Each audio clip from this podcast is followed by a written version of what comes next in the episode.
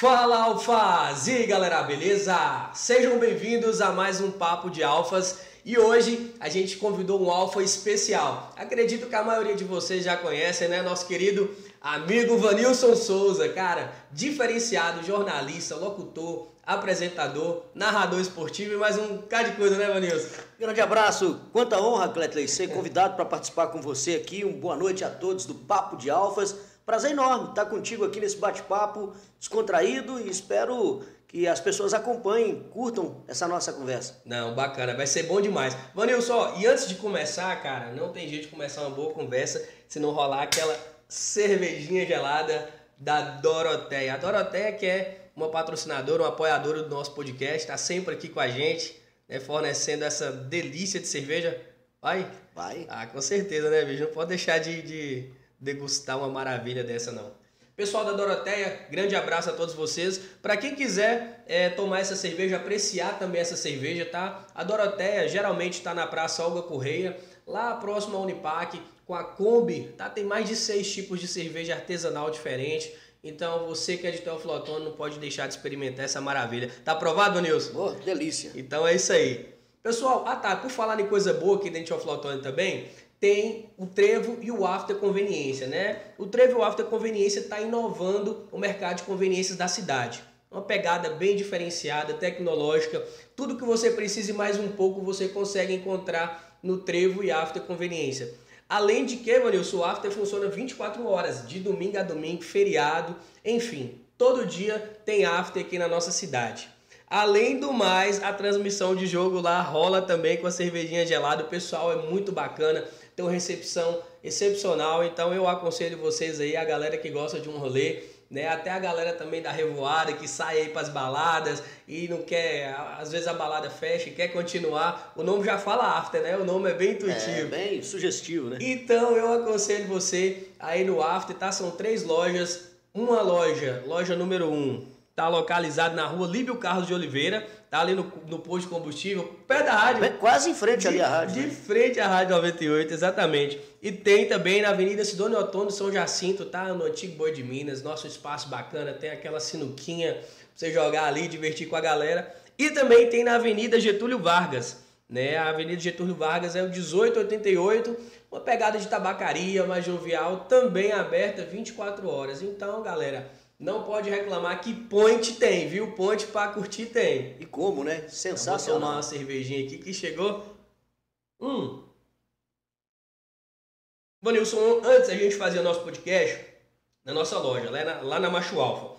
E aí, cara, eu conheci o Mucurica Working, né? Inclusive que esse ano tá completando seis anos. Conheci o Mucurica Working e vi que tinha tudo que precisava para atender nossa demanda do podcast né? Uma sala preparada, pronta, climatizada. Tudo, cara, tudo pronto para atender nossa demanda. E assim como atendeu a gente, eu tenho certeza que vai atender também você, né, que é profissional, profissional liberal, que precisa de marcar uma reunião, né, que quer receber ali um cliente, você que quer fazer um atendimento é, é psicológico, você que professor, né, essa época de prova agora, advogados, né, exatamente, atender um cliente, exato, daquela daquela aula de reforço, então tudo preparado, tudo pronto para você, gente. O Mucurica Work, o melhor da cidade, esse ano completa seis anos prestando esse serviço de excelência aqui na nossa cidade. E o grande diferencial do Mucurica Work, cara, é o escritório virtual, né? Que é ideal para empresas ou profissionais que necessitam de um endereço bem localizado e, de, e moderno, né? Para o seu ponto de referência e para clientes mudando aí seu domicílio, colocando uma pegada mais profissional como eu costumo falar, né? A gente que está começando é, numa profissão, seja você que acabou de sair da faculdade, é um engenheiro, é um advogado, e ainda não tem um escritório, um local para receber seus clientes, você consegue através do escritório virtual, cara, mudar todo o seu endereço, né? De receber correspondência, receber e-mail, você passa mais profissionalismo, né? Poxa, isso é excepcional. Imagina a confiança que você não passa para o seu cliente. Então, ó, procure um Mucurica Work que eu tenho certeza que vai atender vocês. Beleza? Bacana então? Então bora pro papo? Vamos lá. Bora pro papo de alfas? Com certeza. Vanilson, vamos lá. Eu quero que você conta para mim, cara, um pouco da sua trajetória, né? Quem é Vanilson Souza? Da onde é que vem Vanilson Souza? É Vanilson Souza mesmo o nome ou tem ali, é, é, ou é um nome artístico, é um nome chamativo? Não, o nome é, é, o original, é Vanilson Maciel de Souza. Sim. Eu sou de uma família é, daqui de Teófilo Otoni mesmo. Meu pai motorista aposentado do DR. Minha mãe trabalhou também aposentada como auxiliar de serviços gerais é, em várias escolas públicas da rede estadual aqui de, de Teófilo Otoni, são servidores públicos. Eu morei muitos anos no bairro Bela Vista, né? grande parte da minha infância. De lá nós mudamos para o bairro São Francisco, é Altino Barbosa. São Sim. Francisco e Altino Barbosa é tudo junto. Ali no Altinópolis também morei lá é, durante a minha, minha adolescência, a minha juventude, até me casar. Me casei aos 25 anos de idade e hoje moro na Vila São João, né? lá na, na minha casa. Eu sou casado com a Cristiane Gomes Maciel, tenho uma filha de 18 anos, vai fazer 19 agora em dezembro a Maria Eduarda Gomes Maciel, está lá na batalha, fazendo, fazendo Enem. Acerta, tá correndo atrás, né, Vanilson? Tentando o curso de medicina, que é o, oh. que é o sonho dela, né? Tá tentando. Maravilha, hein, cara? Muito estudiosa e orgulho pra gente, menina muito dedicada. E é isso, família simples, humilde, mas uma família de gente honrada, trabalhadora, gente honesta, de bons exemplos dentro de casa, que é a base, né? Sim, Você tem que ter bons certeza. exemplos para que a coisa siga corretamente na vida é, os filhos são o espelho dos pais. Então, eu tenho uma alegria muito grande de ter uma família é, muito unida, muito, muito correta, muito coerente e de bons exemplos, né? exemplos que, que norteiam a nossa vida durante todo o tempo. Nossa, bacana, cara, show de bola. É, os filhos dá é a continuidade do, dos pais, né, cara? Com certeza. É, a gente, a gente, é isso que eu, que eu coloco sempre, né? A gente tem que se preocupar, e principalmente a gente que trabalha com, com o público, né? Hoje, por exemplo, você está num podcast aqui, você sabe a responsabilidade que você tem com as pessoas que estão do outro lado. Você tem que ser, de alguma forma, o espelho né, para aquelas pessoas que te acompanham no dia a dia. E dentro de casa, principalmente. Né? O seu filho vai seguir o exemplo que você dá para ele.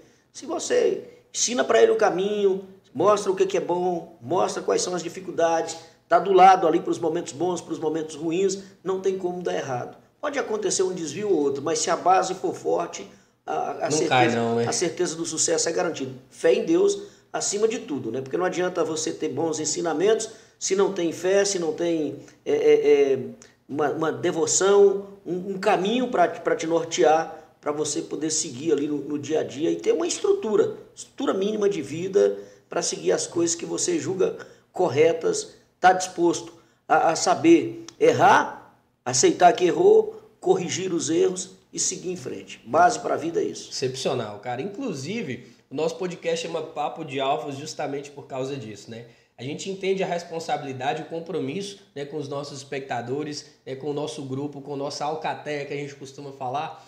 E assim, a, a dinâmica do podcast é justamente convidar pessoas que são que têm essa, essa identidade. Né? A gente costuma falar que é uma identidade, que é uma essência própria que norteiam esses valores que você falou, né? honestidade, caráter, fé e que de alguma forma são referência nas suas áreas, né? É, infelizmente a gente tem visto que hoje, principalmente aqui no Brasil, esses valores estão ficando ultrapassados, né? Infelizmente, porque o que para a gente foi valores do, do, passado, coisas que os nossos pais, os nossos avós é, nos ensinaram, infelizmente tem muita coisa ficando para trás, ficando perdida. Eu não sei se nós estamos no caminho certo, com tanta mudança e com tanta inversão de valores é, que nós temos hoje no nosso país. Mas é aquilo que eu disse: você serve de espelho para sua família. Se você teve bons ensinamentos dentro de casa e repassa os bons ensinamentos para os seus filhos, seus filhos vão repassar bons ensinamentos para os seus netos e a vida vai seguir em frente. É um pouco preocupante, né, quando você fala essa questão dessa inversão de valores, porque não, não é só no meio político, ah, de, de forma longínqua né, na sociedade. Às vezes está muito próximo da gente, ali no trabalho, né, na escola, né, como você tem filho que estuda. Então é preocupante, realmente, cara. E aí nós estamos vivendo um momento de divisão no país, né? O que é ruim. E muitas coisas aí foram criadas pela própria sociedade. Eu sou uma pessoa que eu fui criado naquele modelo antigo, esse negócio de bullying na escola não existia na minha época. Né? Não, não existia. Todo era mundo, zoeira, né, todo, É, todo mundo, tinha, todo mundo tinha um apelido, né? Meu apelido era esqueleto humano, que era muito magrinho. Os caras falavam que eu deitava no agulha e cobria com a linha de tão magro que eu era. Né? Aí você tinha um amigo, era um negão, né? tinha lá o alemão, tinha. E não tinha esse negócio. Hoje, hoje a coisa ficou muito chata. Porque hoje você Cabeção. não pode. É, você não pode nem brincar com as pessoas mais, né? Tudo hoje é racismo, tudo hoje é, é discriminação. E não é por aí. Eu acho que ninguém julga ninguém pela cor da pele, né? pela sua religião, pela sua sexualidade. Você tem que aprender a viver e conviver com todo mundo, respeitando as opiniões das pessoas, mesmo que você tenha opinião contrária dela. Ô, Vanilson, mas você não acha que isso é uma jogada para poder mascarar o que é mais importante, são os valores? Por exemplo, vamos preocupar com, com aquilo, ah, o cara viu um defeito em mim, falou aquilo ali, tá fazendo bullying, mas e por detrás eu tô aqui metendo a mão, tô fazendo aquilo, aquilo outro. Pode ser, eu, eu acho que tem muito disso também. Mas, mas eu acho que a, a sociedade está se deixando muito levar por isso. Né? A gente não, não pode ser assim, não tem que ter essa diferença. Porque ah, você é pardo, eu sou branco, porque o outro é negro e o outro é pardo. Não, diferença de cor, de, de, de, de corpo, de, de sexualidade não deve ser primícia básica para nada na vida do ser humano. Todos nós somos iguais, todos nós somos filhos de Deus, todos nós viemos nesse mundo para servir e também para ser servidos quando possível. Certeza, Infelizmente, cara. as coisas estão ficando muito deturpadas no mundo, né? estão muito deturpadas. É, hoje em dia você não pode nem brincar com as pessoas, você tem que medir as palavras do que você vai falar. Se você brinca com um amigo hoje, é, faz uma, uma, piada que era comum você fazer no, no passado, ah, é discriminação, é racismo, é uma coisa, é outra. Eu, eu sinceramente, eu, eu não, não, não, consigo entender isso. Aí o cara, se você é, tem uma postura, se você defende o, o relacionamento heterossexual, é, heterossexual, se você defende a, a família, é, aí o cara já fala assim, ah, você é homofóbico, é isso e aquilo. Não, eu não sou nada disso. Diferente, eu, eu né? Tenho, eu tenho a minha visão, eu tenho o meu modelo de família no qual eu fui criado, do qual eu fui educado. Agora, eu respeito as outras pessoas, eu respeito as opiniões em contrário. Eu tenho amigos que são homossexuais, eu tenho amigos que fazem parte do grupo LGBT, não interfiro na vida deles, não dou palpite na vida deles, como acho que eles também têm que respeitar o meu modelo de vida. E assim todos nós vamos conviver bem. Sim. sem um tentar entrar é, é, nas coisas íntimas dos outros. Porque a gente tem que respeitar as pessoas. É, os dedos das mãos não são iguais. Por que, que o ser humano seria? Verdade. Mas quando você une a mão, né? Você fecha ela, porra, fica é, forte. Não, fica forte, mas aí tem que estar unido. Exatamente. Exatamente. Só que aí o modelo social que a gente está vendo hoje é justamente o contrário. Separação. Né? Separação. Divisão. É nós e eles. É pretos contra brancos é, é, é, evangélicos contra católicos, contra espíritas, e isso não é legal para a sociedade, isso não é legal, eu, eu não vejo isso como, como uma coisa boa, eu acho que tem muita inversão de valores, e, e assim, eu sou um cara, eu, eu, sou católico, né? respeito todas as religiões, todas as crenças, e quero que respeitem também é, a, a, minha, a minha posição. E, a, e hoje o que não está acontecendo no Brasil é isso, hoje, a, a gente que trabalha em comunicação, trabalha em rádio, você vai emitir uma opinião e se você emite uma opinião que ela é contrária a um, um determinado político, por exemplo, que é da ala esquerda, ah, você é bolsonarista, você é direitista, você é isso e aquilo. Se é o contrário, fascista. É, você é um fascista, você, ah, pelo amor de Deus, então tá ficando uma coisa muito muito chata, né? Isso aí tá ficando um negócio muito muito ruim. Hum, vamos falar de coisa boa então? Vamos falar do tempo que você era menino, né? De, de esqueleto humano. Pô, velho, eu tô aqui rindo por dentro aqui. É, não, mas era. Mas, Como é que era, Evanilson, foi essa a, galera? Foi essa... a época mais feliz da minha vida, a época da infância. É pena que passa muito rápido. E a gente não aproveita. Era a época que a gente brincava na rua. Era a época que a gente não vivia só pendurado numa tela de celular ou na frente de uma tela de computador. A gente saía para brincar de pé na lata, brincar de, de bandeirinha, de pique-esconde. Era menino brincando com menina, era negro brincando com branco, era jogando futebol, você tinha uma discussão, você tinha uma divergência, é, quebrava o pau ali Ia naquela. mão. É, daqui a, daqui a pouco tava todo mundo junto no outro De dia, boa, de né? boa, curtindo na boa. Isso acabou, cara. Soltou muita raia, papagaio? Ah, muito, papagaio, é, brinquei muito de pique-esconde, é muita coisa bacana. Futebol no meio da rua, né? Você jogava bola naquela paralelepípedo quando a rua era calçada, quando não era, era terra é, arrebentava o pé num dia, no outro amarrava um, pedaço de pano, uma faixa no dedão, tava lá jogando bola do mesmo você jeito. Jogava terra, você jogava terra, amarrava molamba É, com a sacolinha aí. Hoje é muito, hoje tem muito mimimi, né? Hoje qualquer discussãozinha, qualquer coisinha descamba para violência, para agressão. Aí o cara fica com raiva do outro porque o sujeito emite uma, uma, uma simples opinião que é contrária a dele. Ó, eu, eu vejo assim, cara, hoje a gente tá vivendo uma, uma sociedade, como você falou, que a garotada tá muito, muito envolvida no, no mundo digital, né? Tá muito é, é, ligada mesmo com o mundo virtual, que cresceram com isso, né? A tecnologia, felizmente ou infelizmente, tomou conta e faz parte de fato da vida das pessoas. Por exemplo, uma coisa que eu não sei mexer no celular, no computador, alguma coisa, um menino de 12 anos ah, sabe mexer. É, exatamente. E regaça. Isso. Só que é, é como se viesse para substituir, né, cara? É como se tivesse tomar toda aquela infância, aquela inocência, aquela parada massa ali de viver em, em grupo. Por exemplo, né, hoje os grupos são grupos de WhatsApp ou no Telegram, ou em qualquer outra rede social, não é um grupo de amigos, de contato, né, de, de, contato físico, de, de, de, de convivência mesmo, de, de, estar junto no dia a dia ali, um disposto a ajudar o outro no que precisava. É, quando você vai, hoje até um bom dia, o cara acorda dentro da mesma casa, vivendo dentro debaixo do mesmo teto, até o bom dia pelo, pelo WhatsApp. A né? que, então, grau, a que grau você vê que isso, que isso é prejudicial? Eu, eu vejo assim, a rede social, bem utilizada, ela é benéfica. Né? Quantas vidas a rede social já salvou? Você pega uma campanha de uma pessoa que está precisando, você faz uma vaquinha online, você consegue uma, uma contribuição, você consegue uma pesquisa, consegue um, uma resposta rápida para o trabalho. Agora tem muita coisa ruim, tem muito lixo também na rede social. E aí os pais têm que ter um cuidado muito grande em relação a isso. Minha filha hoje está com 19 anos.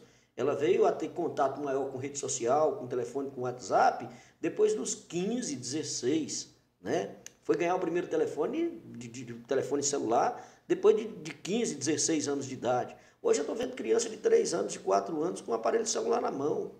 Né? E, e, e aí você não, não, não vê mais essa criança tendo aquela convivência. O pai tá, tá jantando dentro de casa, está almoçando dentro de casa, em frente à mãe, do lado do filho, os três ali, cada um teclando ali no, no, no celular. E a convivência em família?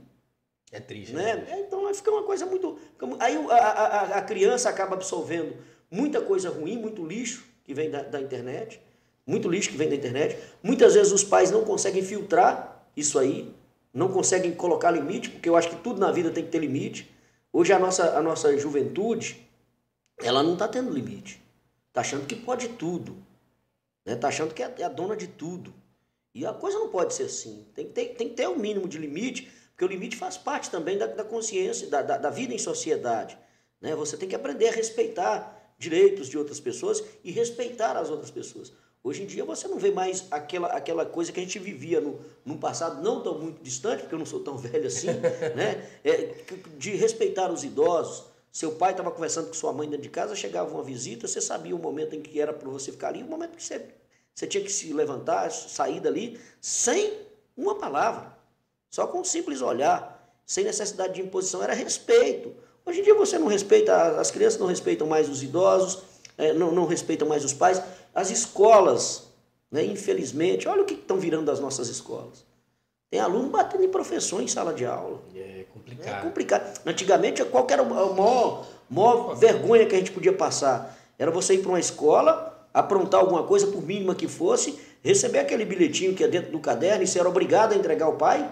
O pai tinha que vir com assinatura no outro dia, pra, porque senão você não entrava na escola, você não, você não tinha acesso à aula. Entregava para o pai e era uma vergonha. E os pais, antigamente, não tiravam a razão dos professores, porque os professores eram os segundos pais né, lá dentro da sala de aula, dentro da escola. Hoje em dia inverteu tudo isso. Aí o, o, o, o, adolescente hoje, o jovem, se acha no direito de ofender o professor por qualquer coisa, ofender o supervisor da escola, o diretor da escola por qualquer coisa, e o pai, ao invés de chamar a atenção e corrigir o filho, procurar saber o que, que ele fez de errado, já vai para agredir também. É, é, é, essas já pessoas... vai em cima né, do professor. E, e é, por isso que, é, é, por isso que, é por isso que a educação está do jeito que está no país.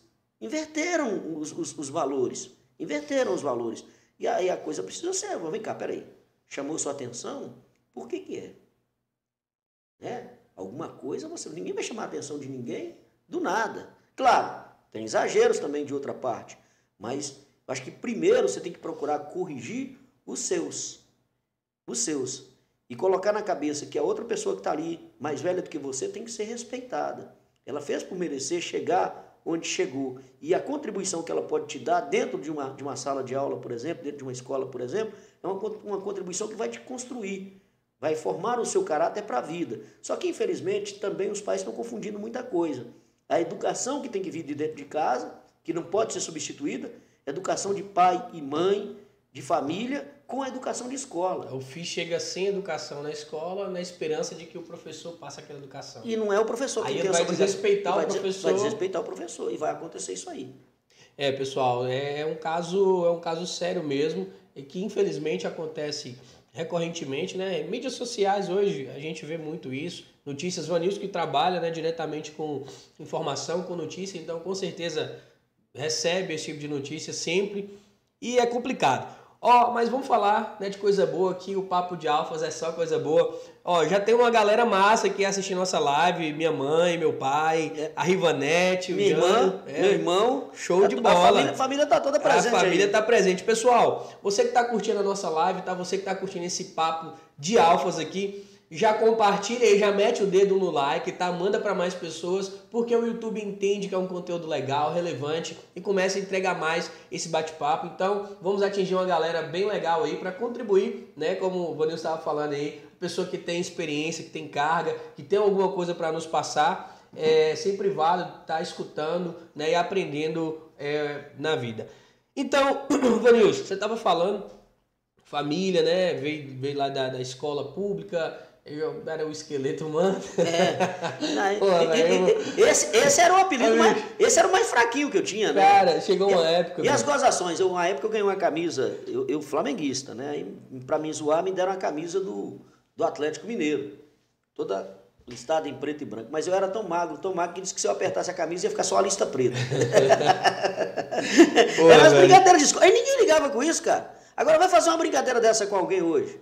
Né? Infelizmente. É, complicou, da polícia, é, você pega é a bullying, é, é bullying. É, ah, então, aí o mundo fica chato, né? Fica, fica, fica sem chato, graça, né? sem graça. Aí as pessoas têm que ficar naqueles grupos ali, porque aqueles grupos ali você tem intimidade, você brinca e tal. Você tem que se policiar do que você vai falar. Né? Então é, é um negócio que está muito, tá, tá, tá muito ruim. Assim, acabou um pouco a, a essência e a, até aquela inocência que o ser humano tinha do trato um com o outro, né? Das brincadeiras um com o outro. Cara, e você falando isso aí, teve uma época que eu era bem, bem zoado, né? Porque eu só andava com pessoas mais velhas, né? Com a garotada mais velha, porque eu sou caçula, então meus irmãos eram mais velhos, eu queria estar no círculo dos meus irmãos e tal. Pô, bicho, eu era zoado pra caramba. Só que chegou, de tanto conviver com esses caras, eu aprendi a zoar. Aí, pô, na escola chegou lá a minha fase de, de, de adolescência, não perdoava nada, velho. Mas enfim, né? Vamos dar continuidade aí. É, depois da escola, você fez alguma faculdade, fez algum Não, curso? Como é que a, a rádio chegou na sua vida? Conta pra gente essa Olha, a, a, história, a história minha com, com rádio é muito interessante. Eu, com seis anos de idade, eu, eu, eu decorava peças do carro. Meu pai tinha uma rural, uma rural antiga, né? Eu decorava todas as peças. Aí os, os, os moradores lá da região, lá do bairro Bela Vista, eles me pagavam para para poder falar para eles qual era a peça do carro. Era carburador, amortecedor, aquela coisa toda. Criança, seis anos de idade, beleza. Daquilo ali, eu, eu ouvia muito, a gente ouvia muito na época Rádio Globo. Né? Era raras as, as pessoas que tinham televisão. A televisão daquela época também era uma qualidade muito, muito ruim, e você não tinha é, como a, a acessar a televisão. Então a gente ouvia muito rádio. E a rádio que pegava aqui era a Rádio Globo do Rio de Janeiro, acompanhando futebol foi através da Rádio Globo que eu comecei a narrar futebol, a imitar o Jorge Cury, Valdir Amaral, os narradores da época, né? E, e aí eu, eu eh, ganhava bala, chiclete, doce, leite, dinheiro para poder imitar esses, esses narradores lá, na, na, lá no bairro Bela Vista, onde eu morei muitos anos. Você vê como é que a coisa antigamente era tão rígida. Tinha vezes que eu chegava em casa com, com dinheiro, com, com algum, algum presente que eu ganhava para imitar. Minha mãe me pegava pelo braço, voltava comigo no lugar onde eu tinha ganho dinheiro para saber se aquilo era verdade. É, mãe já contou assim, isso é, para mim. Era a forma que a gente era educado. Né? Os, os pais tinham uma preocupação em saber se você estava tava agindo correto, se aquela coisa que você levou para dentro de casa de fato era sua, né? E se não fosse, te obrigava a devolver, você tinha que pedir desculpas e ainda levava uma, uma baita de uma, uma chinelada dentro de casa. Né? É, era ficar de castigo lá. Hoje em dia os pais não podem nem corrigir os filhos, Nada. Né? podem nem apanhar. Se o, se o, pai hoje pega, pega um chinelo e dá uma, uma, uma palmada no, filho, e um vizinho vem e denuncia a polícia, é, é, é agressão. Problema, é, é, é, agressão, é espancamento de menor, é uma, é uma confusão do tamanho do mundo. Né? Então, Felizmente está difícil. Não é que eu não sou. Veja bem, daqui a pouco vão dizer, não, o cara é a favor de violência, bater no final. Não, não sou a favor, não sou a favor disso. Mas eu acho que, que corrigir né, de, de uma forma, claro, não muito agressiva, é, evidentemente com seus limites, não vai matar ninguém. Assim Exatamente, como... a gente perguntava, você morreu, você apanhou. Não, né? Assim como também acabaram com o trabalho, negócio de ah, trabalho infantil. Cara, o trabalho não mata ninguém. O que mata as pessoas é a falta do trabalho.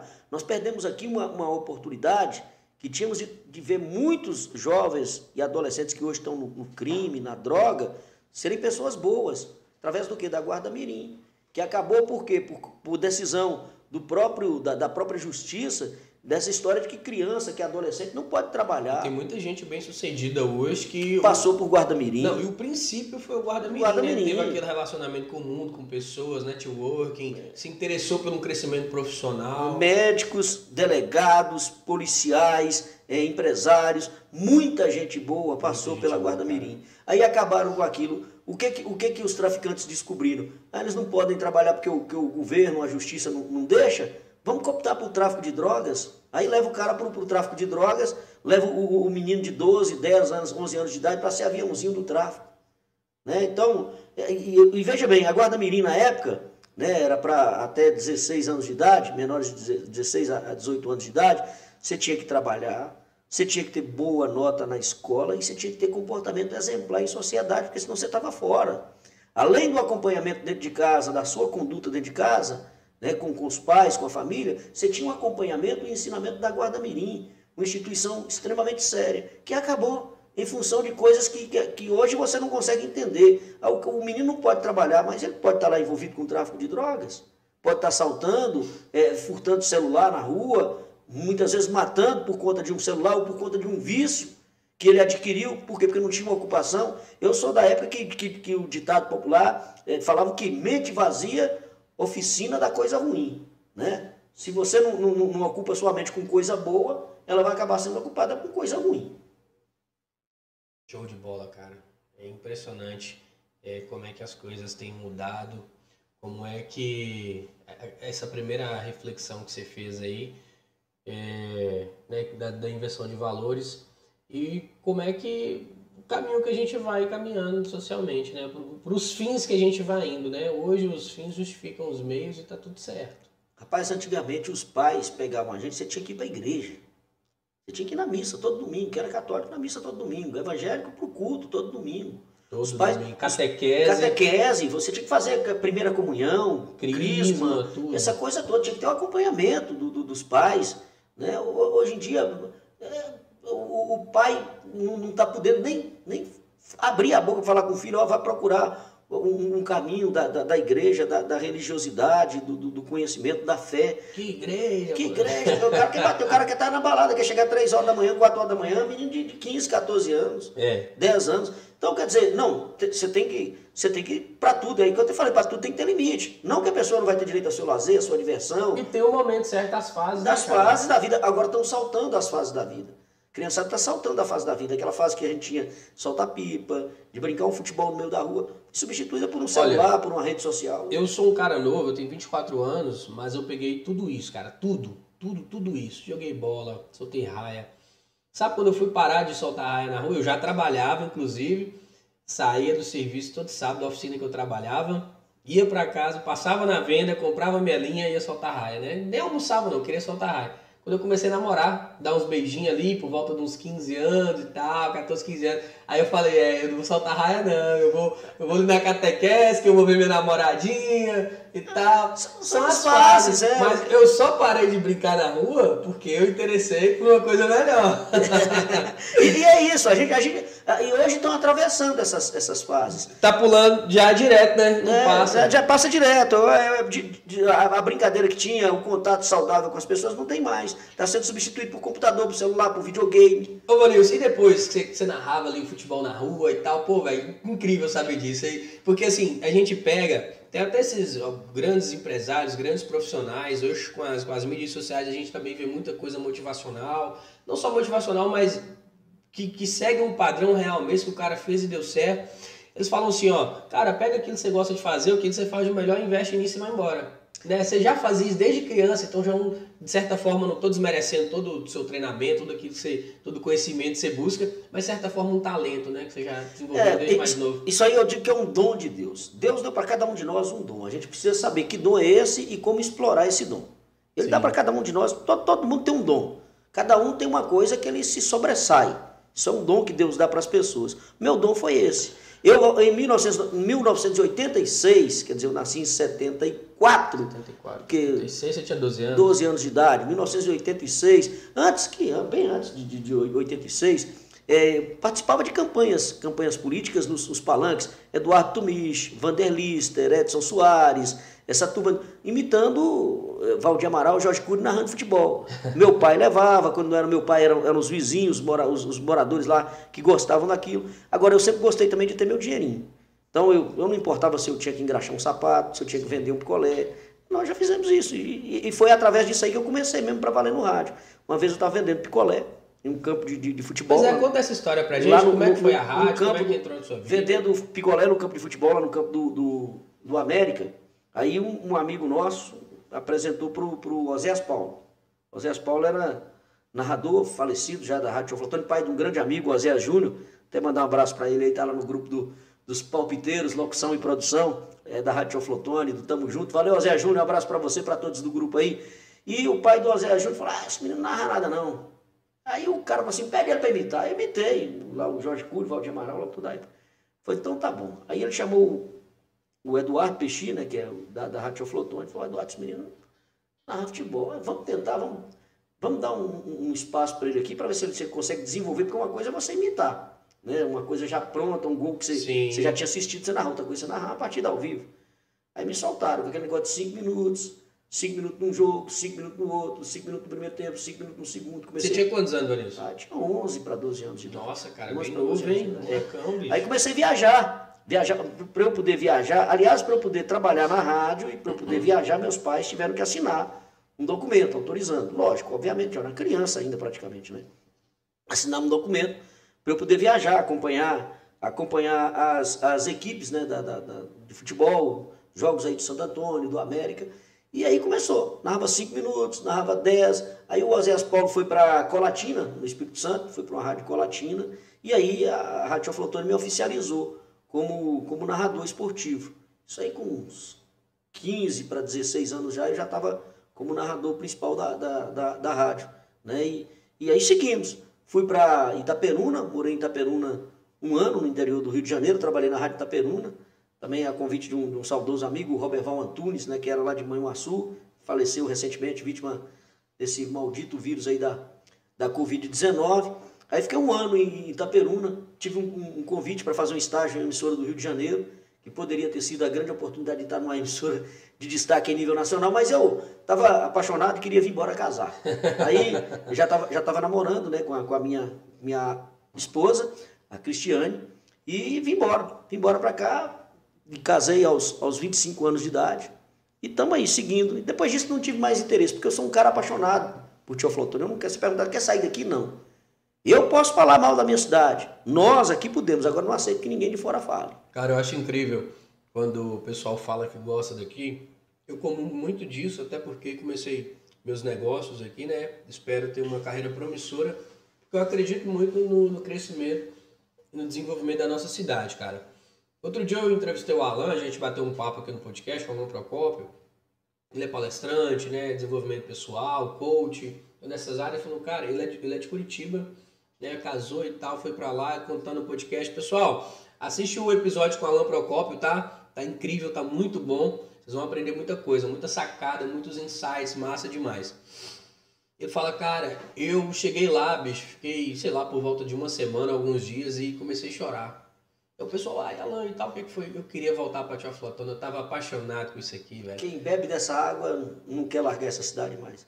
É, Teoflotone é uma, é uma cidade muito gostosa. O povo de Teoflotone é um povo muito solidário. Eu acho que é a cara do brasileiro, bicho. É. Galera de Teoflotone, eu acho que, porra... É, aqui nós temos uma, uma, uma, uma mistura, mistura de tudo. de tudo, né? De... Bahia aqui, Espírito Santo, próximo, é, Minas... De, de, tudo, nós temos uma mistura de tudo aqui. E o povo aqui é um povo amável, cara. É um povo batalhador, um povo hospitaleiro e principalmente um povo solidário. Você não vê o povo de Teoflotone fechar as portas para ninguém. Ah, não, verdade. Ajuda todo mundo quando pode ajudar. As campanhas que a gente faz na Você rádio. essas vaquinhas online não, também, não tem, cara. Uma, não tem uma campanha que a gente faça na rádio que não tenha alcançado o objetivo. Sim. Graças a Deus. Isso, é, isso é, é, é, é, mérito de quem? Ah, do Vanils que faz da rádio que faz? Não, isso é mérito da população. Que é uma população solidária, uma população amiga. Então, a gente que é daqui, a gente aceita alguém daqui fazer as críticas à nossa cidade. Agora, quando vem de fora, Né? Igual teve uma época aí o Luxemburgo, é, treinador do, do, Atlético Mineiro, quando o Atlético veio jogar aqui na primeira divisão, falando mal da cidade. Ah, peraí, cara. Até parece que, que o Vanderlei Luxemburgo nasceu. Nasceu. É, né, no, no, Paris, né? Paris, não presta, né? Então, então são, são coisas que assim, a gente, a gente, a gente critica aqui, porque a crítica nossa é para ver se a coisa melhora. Sim. Né? Agora não quer aceitar ninguém de fora, ninguém que fala mal da nossa terra. Não, isso aí como você falou, você só critica falando algo melhor, a pessoa não tem isso, poderia ter. Você não fala o que é ruim, o que é a porra é, Eu acho que a Tia foi muito maltratada no aspecto político agora. Foi não, é muito maltratada no aspecto político. Não só a Tia Flotone, a nossa região, os vales, Mucuri e Jequitinhonha. Maltratada politicamente, sem a, a merecida representatividade. Né? Por quê? Por que, que eu estou dizendo isso aí? Porque é, é, é, os, os políticos daqui eles têm uma cultura muito atrasada em relação ao desenvolvimento e ao progresso que uma região precisa. Aqui um político faz, o outro que entra depois dele, ao invés de ampliar, de melhorar, de aperfeiçoar, não quer destruir o que aquele primeiro fez para ele não se sobressair numa próxima eleição. Quando a gente tiver com essa cultura, quando a gente tiver com essa mentalidade, nós não vamos progredir. É uma cidade antiga, né? Uma cidade que liga, que interliga aí outros estados, é. outras cidades relevantes, né? Uh, nossa, nossa 418, a 116, passa mercadoria para o Brasil inteiro, né? E, e, é, uma, é uma cidade polo, uma cidade que, que há, há tempos Exato. Foi, foi o polo da região, foi, foi a princesa do Nordeste de Minas Gerais. Eu não sei se a gente pode dizer que Teoflotone continua sendo a princesa do Nordeste de Minas Gerais, porque nós perdemos muito. Aliás, ao invés de progredir, nós acabamos regredindo.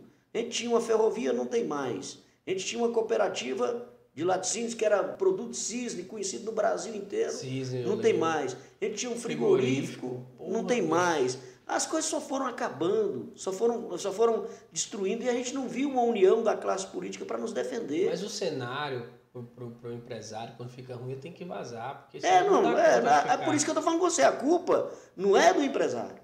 A culpa é da falta de representatividade política e da falta de, de, de políticos comprometidos realmente com mas, o desenvolvimento da cidade e da região. Eu, eu de, de, alguma forma, eu sinto que alguns políticos não estão não tão importando é, com, essa, com essa liberdade, vamos dizer assim, da população é, de, de, de um contexto geral. Né? Porque você tem emprego, então você tem sua renda própria, né? você consegue comprar seu carro, você faz suas viagens, enfim. Então eu vejo assim, quanto mais próximo do Estado, né, da prefeitura, dependente, é bom para o político, né? Então aí... Olha, eu, eu costumo dizer que político, alguns políticos, nós temos bons políticos, a gente não pode colocar todo mundo numa vala comum. Sim, nós temos alguns bons políticos, alguns que de fato preocupam com a população. Mas infelizmente a maioria, ela é da, daquele pensamento que, principalmente na nossa região, quanto mais miserável, quanto mais sofrido o povo, melhor para o político. Melhor. Por quê? Porque o cara vai ser dependente, o cara vai precisar ir atrás dele para conseguir e uma ele consulta. se faz de herói, né? É, se faz de herói. O cara vai precisar atrás dele para conseguir uma consulta, o cara muitas vezes vai, atrás, vai precisar ir atrás dele para conseguir uma habitação, vai precisar ir atrás dele para conseguir um calçamento na rua, mesmo isso sendo direito básico da sobrevivência. Não, e nem só um direito da, da população, mas um dever do representante do povo buscar isso, buscar essa infraestrutura, buscar essas melhorias para a cidade. É, mas aí, aí, nós temos que analisar que nós, enquanto eleitores, nós, enquanto povo, também somos culpados.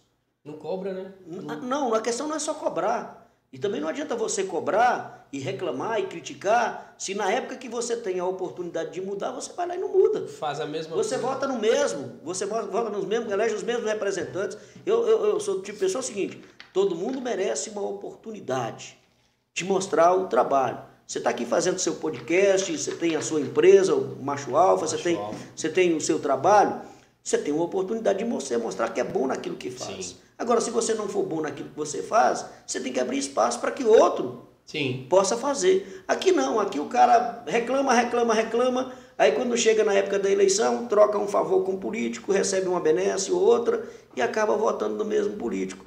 Por quê? Porque o sujeito não está acostumado a pensar na coletividade. Ele não está acostumado a pensar no bem comum. Ele quer pensar no próprio umbigo, ele, quer, ele né? quer pensar no próprio interesse. A gente fala muito de corrupção de político, fala muito de corrupção no país, mas será que não somos nós que nos corrompemos? Quando a gente aceita uma cesta básica de um político para votar um, nele. Um saco de cimento. É um né, saco de cimento, ou um emprego, ou um emprego para um filho, um emprego para um parente. Ah, arranja uma colocação para o meu filho, arranja uma colocação para o meu irmão, que eu vou votar em você e vou conseguir voto para você. Então, quer dizer, será que é isso que é pensar na coletividade? Ou não, não, vou votar no cara por quê? Porque ele vai, é um sujeito que tem condição de trabalhar para melhorar o sistema de saúde, para melhorar a educação, para melhorar a nossa infraestrutura, para melhorar para o coletivo. Quando você faz para todos, dá certo. Agora, quando você faz para um. Não dá. É por isso que eu acredito que a gente precisa passar por uma reforma, tanto social quanto política no Brasil, para nosso país. É, não só a nível municipal, como a gente está até inclusive falando aqui, mas a nível nacional, né, cara? Que é o, o, o que a gente está tá preocupado aí. Mas, ô Vanilson, é, fala pra gente, como você já entrou nessa questão da, da política aí, é, você como jornalista, né, é, é uma pessoa que representa os interesses populares, os interesses coletivos, noticia diversas coisas, tanto boas quanto ruins também, acredito principalmente. Como, como você vê esse atual cenário sobre a censura no país, né? Tivemos aí várias emissoras censuradas, vários jornalistas é, censurados. Como você vê isso antes da política, porque até então era um discurso que duraria né, durante a política e depois disso? Ô, ô, ô, ô Kretley, eu sou o tipo de pessoa o seguinte, eu tenho uma posição e sigo com ela. Eu sigo com ela. Agora, eu não, eu não desrespeito a opinião contrária. Eu estou dizendo por quê? Porque muita gente fala assim, ah, você é bolsonarista. Não, eu não sou bolsonarista. Eu votei no Bolsonaro. Diferente. Votei no Bolsonaro e no dia que ele teve aqui em Teoflotone, eu apresentei... Nós vamos falar disso, é, cara. Tô doido para falar disso. Né? Apresentei, apresentei o evento que ele teve aqui. Por que, que eu votei no Bolsonaro e por que, que, eu, que eu entendia que o Bolsonaro é a melhor situação para o país no momento? Primeiro, porque nós temos um ex-presidente que foi eleito, que se envolveu em corrupção, os ministros, todos dele, todos, quase todos foram, foram presos, envolvidos em corrupção. E a situação que nós vivemos no país, de interferência de um poder no outro. Agora, ele ganhou. O ex-presidente ganhou. Foi eleito.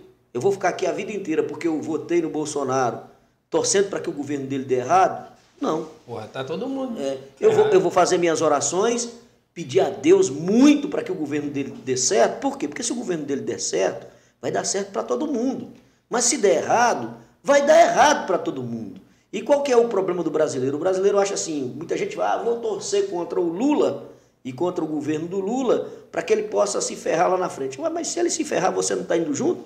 Seu filho não está indo junto, sua mãe não está indo junto, seu pai não está indo junto, seu país não está indo junto? Então, essa mentalidade é que nós precisamos mudar. Ganhou? Ganhou.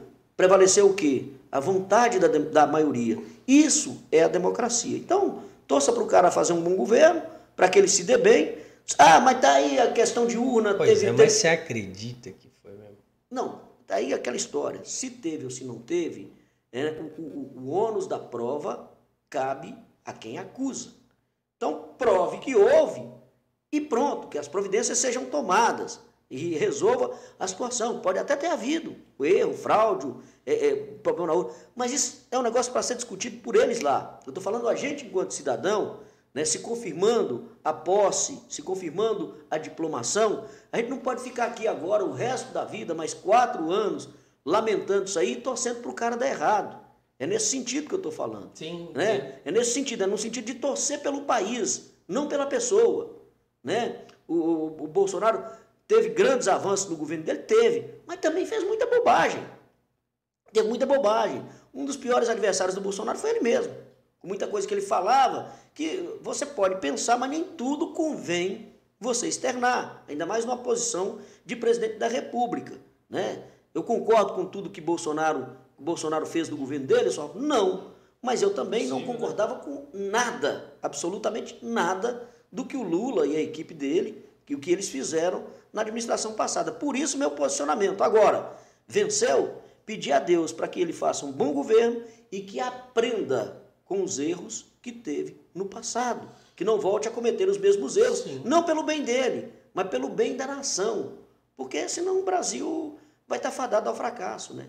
Eu acho que essa tem que ser a visão. Não, compreendo, eu, eu concordo plenamente. Pessoal, daqui a pouco a gente vai abrir perguntas aí no, no chat, tá? Eu já tenho algumas perguntas rolando aqui.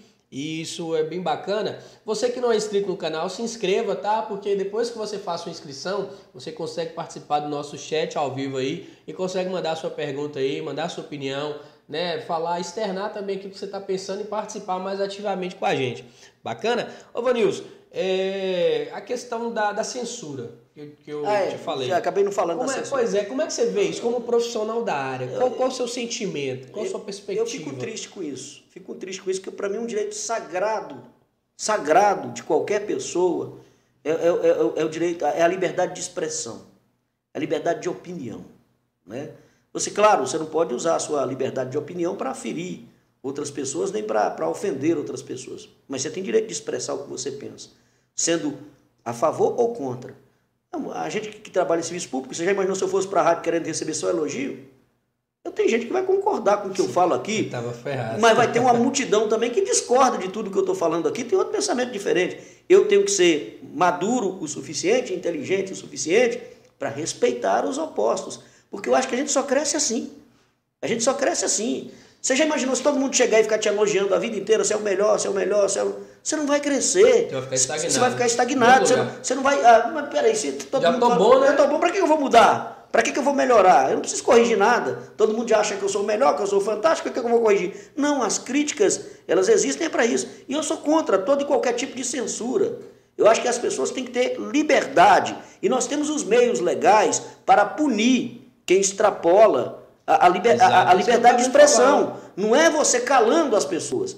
Se o cara extrapolou, ofendeu sua honra, ofendeu sua moral, você tem os meios legais. Exatamente. Aciona a justiça. Pô, inclusive com provas, né? É, exatamente. Agora, você censurar, você calar as pessoas, você tirar as pessoas de, de, redes sociais, você desmonetizar canais de comunicação, é isso que vai resolver o problema? Sabe, é um assunto sério, mas eu não consigo. Sabe o que isso me faz lembrar? Aquilo que você falava no começo, que hoje você não pode brincar com ninguém que tá errado, hoje você não pode falar nada também que acaba é, censurando. Daqui né? a pouco o cara acha. expressar daqui mais. a pouco você, uma opinião que você emite aqui, muitas vezes sem até intenção de, de, de, ferir ninguém, o cara entende lá que é um ato antidemocrático, é não sei o quê. Mas quem é que define? Quem é, quem é que é o arauto do, do, do, do, do, saber para dizer que o que, que é mentira, o que, que é verdade, o que, que é fake news, o que, que não é? Tem um pessoal aí ah, que é, viu? Ah, coisa, pelo amor de Deus, não pode ser desse jeito. Ô, e nesse, nesse contexto, algum, em algum momento você já sentiu receio de ser censurado? Como você fala que é um cara. Não, você fala não, vou corrigir. Como a gente percebe, eu, eu acompanho muita rádio, né? Até porque meu pai trabalha na rádio. Grande abraço, coroa, tamo junto. Grande Agimiro por... Rocha, é, obrigado meu, por é, acompanhar. Parceiro, Agimiro é um grande amigo, um grande parceiro, cara de um coração também gigantesco. Tem um, uma alegria, um orgulho muito grande de, de ser colega aí do nosso querido Agimiro Rocha, seu pai. É, e é um exemplo, viu? Um exemplo de vida, um exemplo de ser humano. Não, show de bola. É, Dentro, dentro desse cenário, né? Você já sentiu em algum momento o receio, assim, pô, velho, se eu falar isso amanhã eu for censurar, tirar minha, minha fala do ar, ou gente, me a, pedir de, de falar, de trabalhar? A, a gente está pisando em ovos no Brasil. Nós que trabalhamos em comunicação e que gostamos de emitir opinião, a gente está pisando em ovos. Por quê? Porque você não sabe o que você pode falar mais o que você não pode falar mais. Né? E aí a preocupação é comigo, o que vai acontecer comigo? Não. Eu não tenho preocupação nenhuma com o que vai acontecer comigo. Eu tenho 35 anos, 36 anos de rádio. Graças a Deus até hoje, nunca tive um processo. Nunca tive um processo. Por quê? Porque eu meço as coisas que eu vou dizer e eu procuro me informar se aquilo que eu estou dizendo é verdade ou não. Se aquilo que eu estou dizendo vai contribuir para o crescimento de alguém ou não. Sim. Eu, eu sempre tive essa preocupação. Mas então por que você está pisando em ovos? Porque não é só eu. Ali tem uma emissora que tem um investimento, que tem, que tem um, um custo para manter no ar, que, que tem uma responsabilidade e que é uma concessão pública. Você imagina se você vai para uma emissora de rádio, num programa que tem audiência, que tem um Conexão 98, emite uma opinião que depois ela é censurada e que aquilo gera algum problema, algum transtorno para a emissora. E aí, como é que fica? Uma emissora de, de 30, 40 anos de história na comunicação. Então, quer dizer, é uma responsabilidade que você tem que carregar, você tem que medir bem as palavras do, do que você vai falar e ficar pisando em ovos. Será que eu posso falar isso? Será que eu não posso? E não era assim. E a coisa não pode ser assim, porque a liberdade de expressão tem que ser uma coisa sagrada.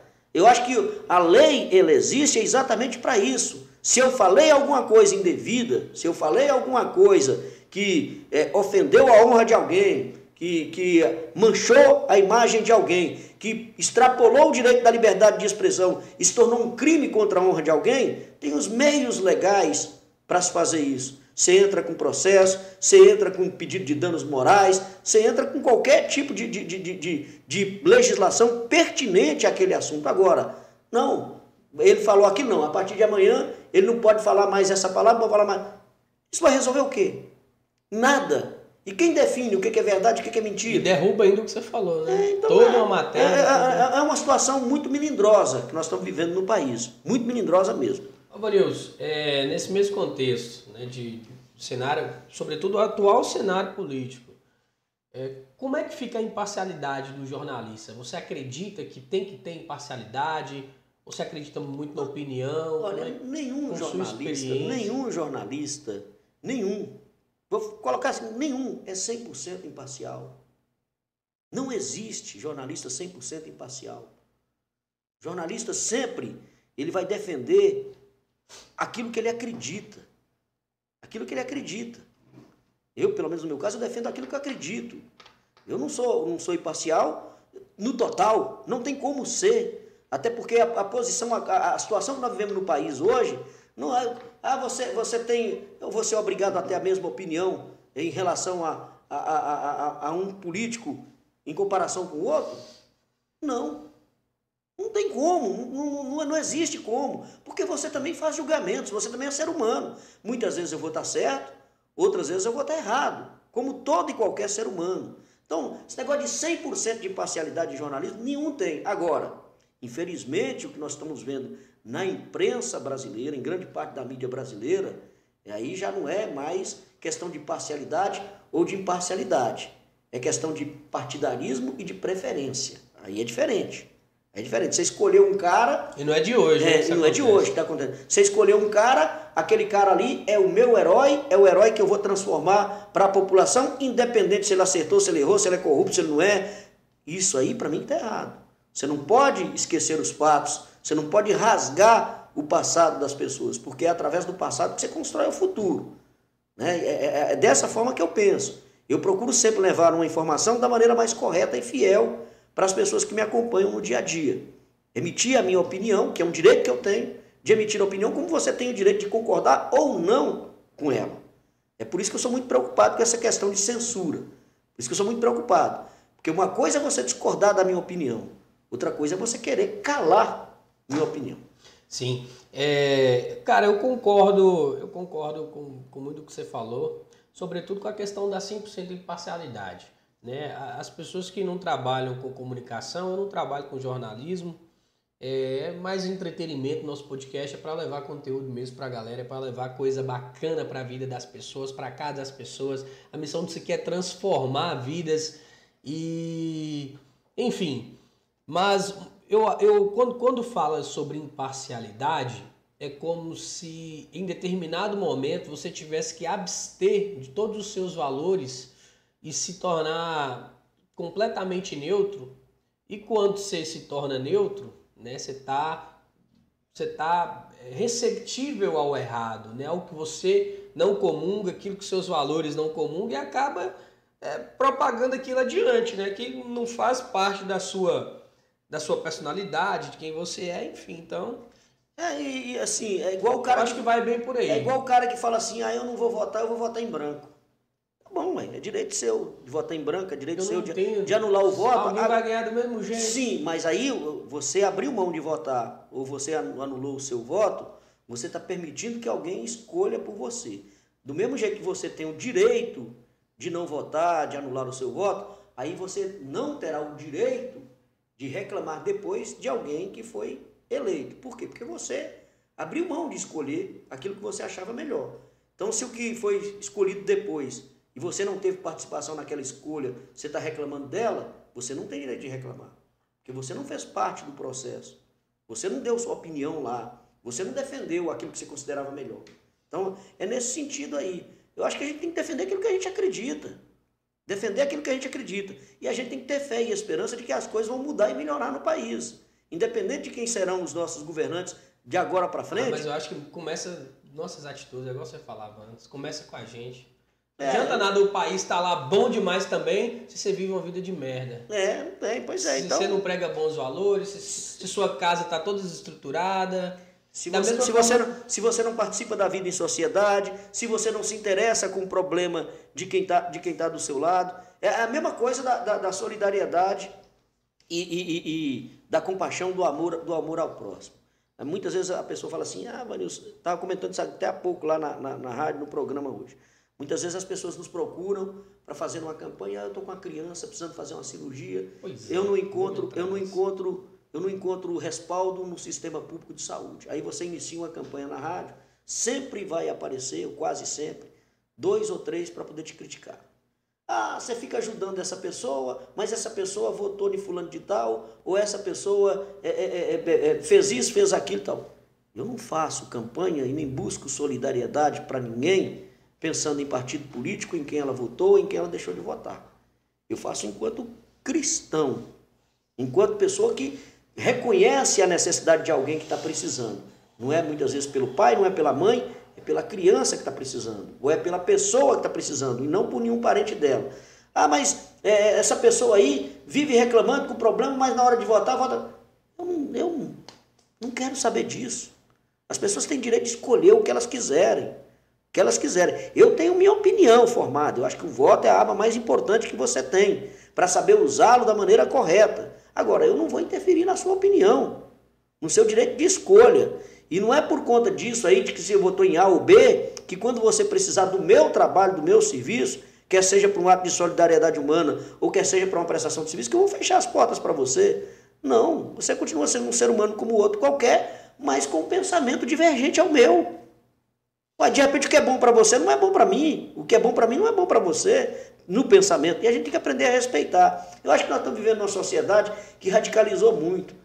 É igual tivemos um caso de um empresário que fazia doação de, de, de, de marmita, de cesta básica, para uma pessoa que depois falou lá que votava em um determinado candidato, que ela falou assim, a partir de hoje eu não vou te dar mais uma cesta básica. Peraí, você estava né, fazendo aquilo ali como um gesto de solidariedade humana, de amor ao próximo, de desprendimento, ou você estava fazendo aquilo ali por alguma visão política ou, ou, visão de algum interesse depois? É igual o político que entrega uma cesta básica para o cara e sai lá fazendo foto e selfie para postar em rede social. Tem coisa mais ridícula do que isso? Desnecessário, né? Tem gente que ajuda muito aí e que ninguém sabe, né, cara? Ninguém sabe. Eu acho que é o interessante de estender a mão.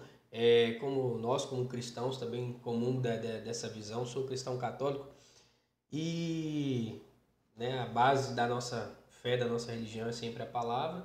Sua mão direita fizer, que a esquerda não saia. É, alguns casos eu tenho uma, uma visão diferente. Nesse, nesse, nesse ponto você colocou que a esquerda faz, a direita não deve saber, o que a direita faz, a esquerda não deve saber. Tem alguns casos que eu acho que a, que a direita faz, talvez a esquerda precise saber para copiar e fazer igual. Ou somar, né? Fazer somar, ajudar. ajudar. Mas, é, tem alguns casos que sim. Não, sim. Agora, eu, o que eu acho assim, você não pode, é, por exemplo, você vai numa, numa campanha, fazer uma campanha para ajudar alguém, ou participar de uma vaquinha solidária, aí você faz uma doação lá, X reais, aí vai para a rede. Eu fiz uma doação pois é, de mas, X reais, porque isso, não, é, isso não é caridade. Exato, mas isso eu é acredito é que quando a palavra fala isso, eu acredito que é justamente nesse contexto. Não é se vangloriar e, por exemplo, que é. a sua esquerda saber e para é. se vangloriar, por exemplo, ah, eu, eu, eu dou, eu faço, não sei o que eu estou fazendo, e trazer para si o mérito daquilo tudo que você está fazendo. Você não está fazendo é. caridade, você está fazendo é, é, inflando seu ego, né? É Massageando mesma, é seu ego. É a mesma coisa que o cara faz uma penitência, faz um jejum. Ele faz um jejum e fica com a cara toda desfigurada, com o rosto todo desfigurado. Para quê? Para que todo mundo saiba que ele está jejuando. Tá o, o, sacrifício que ele está fazendo é, é, é para Deus, é uma questão de, de espiritualidade, de, religio, de religiosidade, ou para mostrar que ele está fazendo jejum? É nesse contexto que eu estou falando. Ô, Vanilson, é, você falou a questão aí da, da, da, ajuda, né, com as pessoas, nessa ajuda direta, né, com, onde vocês movimentam campanhas solidárias, né, ali um Pix para a pessoa viajar, que eu já vi demais isso. E também tem também um clamor social, eu, eu acompanho, como eu falei anteriormente, e vejo muitas pessoas pedindo ali, a, a população pedindo voz, né, pedindo não só para ser ouvida por alguém, mas também para que a palavra dela, dela chegue ao poder público ou outras entidades responsáveis por muitas mazelas aí, né? Isso é o que eu fiz e o que eu busco fazer sempre. É meu princípio básico enquanto radialista é esse aí. É não, demais, cara. é não fechar as. Eu, eu sofro muito com isso. Eu já criei dezenas de, de, de inimigos de pessoas que, que hoje, se pudessem nem me ver. Ah, né? imagina, eu ia te perguntar então, isso. Mas, mas eu não abro mão desse princípio. É aquilo que eu te falei, a liberdade de expressão, o direito das pessoas cobrarem, o direito das pessoas reivindicarem aquilo que elas acham justo e de direito tem que ser sagrado. Pois é, ó, o caso, caso da Copasa direta aí, né? Que a água tá chegando. É, é Copasa, é serviço público, porque, cara, não justifica. Você paga IPTU, você paga IPVA, você paga taxa de coleta de lixo, taxa de coleta de esgoto, taxa de água, taxa disso, taxa daquilo. E o serviço público, péssimo, péssimo. Né? Você paga IPVA, seu carro não consegue rodar nas ruas de tanto buraco que tem. Ou muitas vezes você anda a pé, você está tropeçando no passeio público e caindo, porque os passeios públicos estão todos destruídos. Para onde está indo nosso dinheiro? Porque aquilo ali não é dinheiro do político, não, é dinheiro nosso. É. Aí se eu fechar as portas para alguém cobrar isso aí, né, eu vou estar tá, tá sendo é, é, é, infiel à minha profissão. Aquilo que eu propus para a minha vida, aquilo que eu propus fazer. Eu acredito nisso.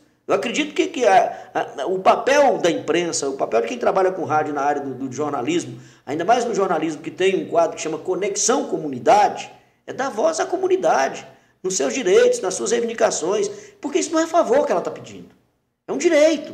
É igual o cara quando fica num, num hospital esperando 30 dias, 40 dias por um leito de, de, de, de UTI. Outro dia por... uma criança precisava de um leite de hospital, cara. Viajar, fazer, é, não dava, não dava carro, não dava condição. É, aí, pois é, aí, aí você pega, aí você vê assim, no poder público, né?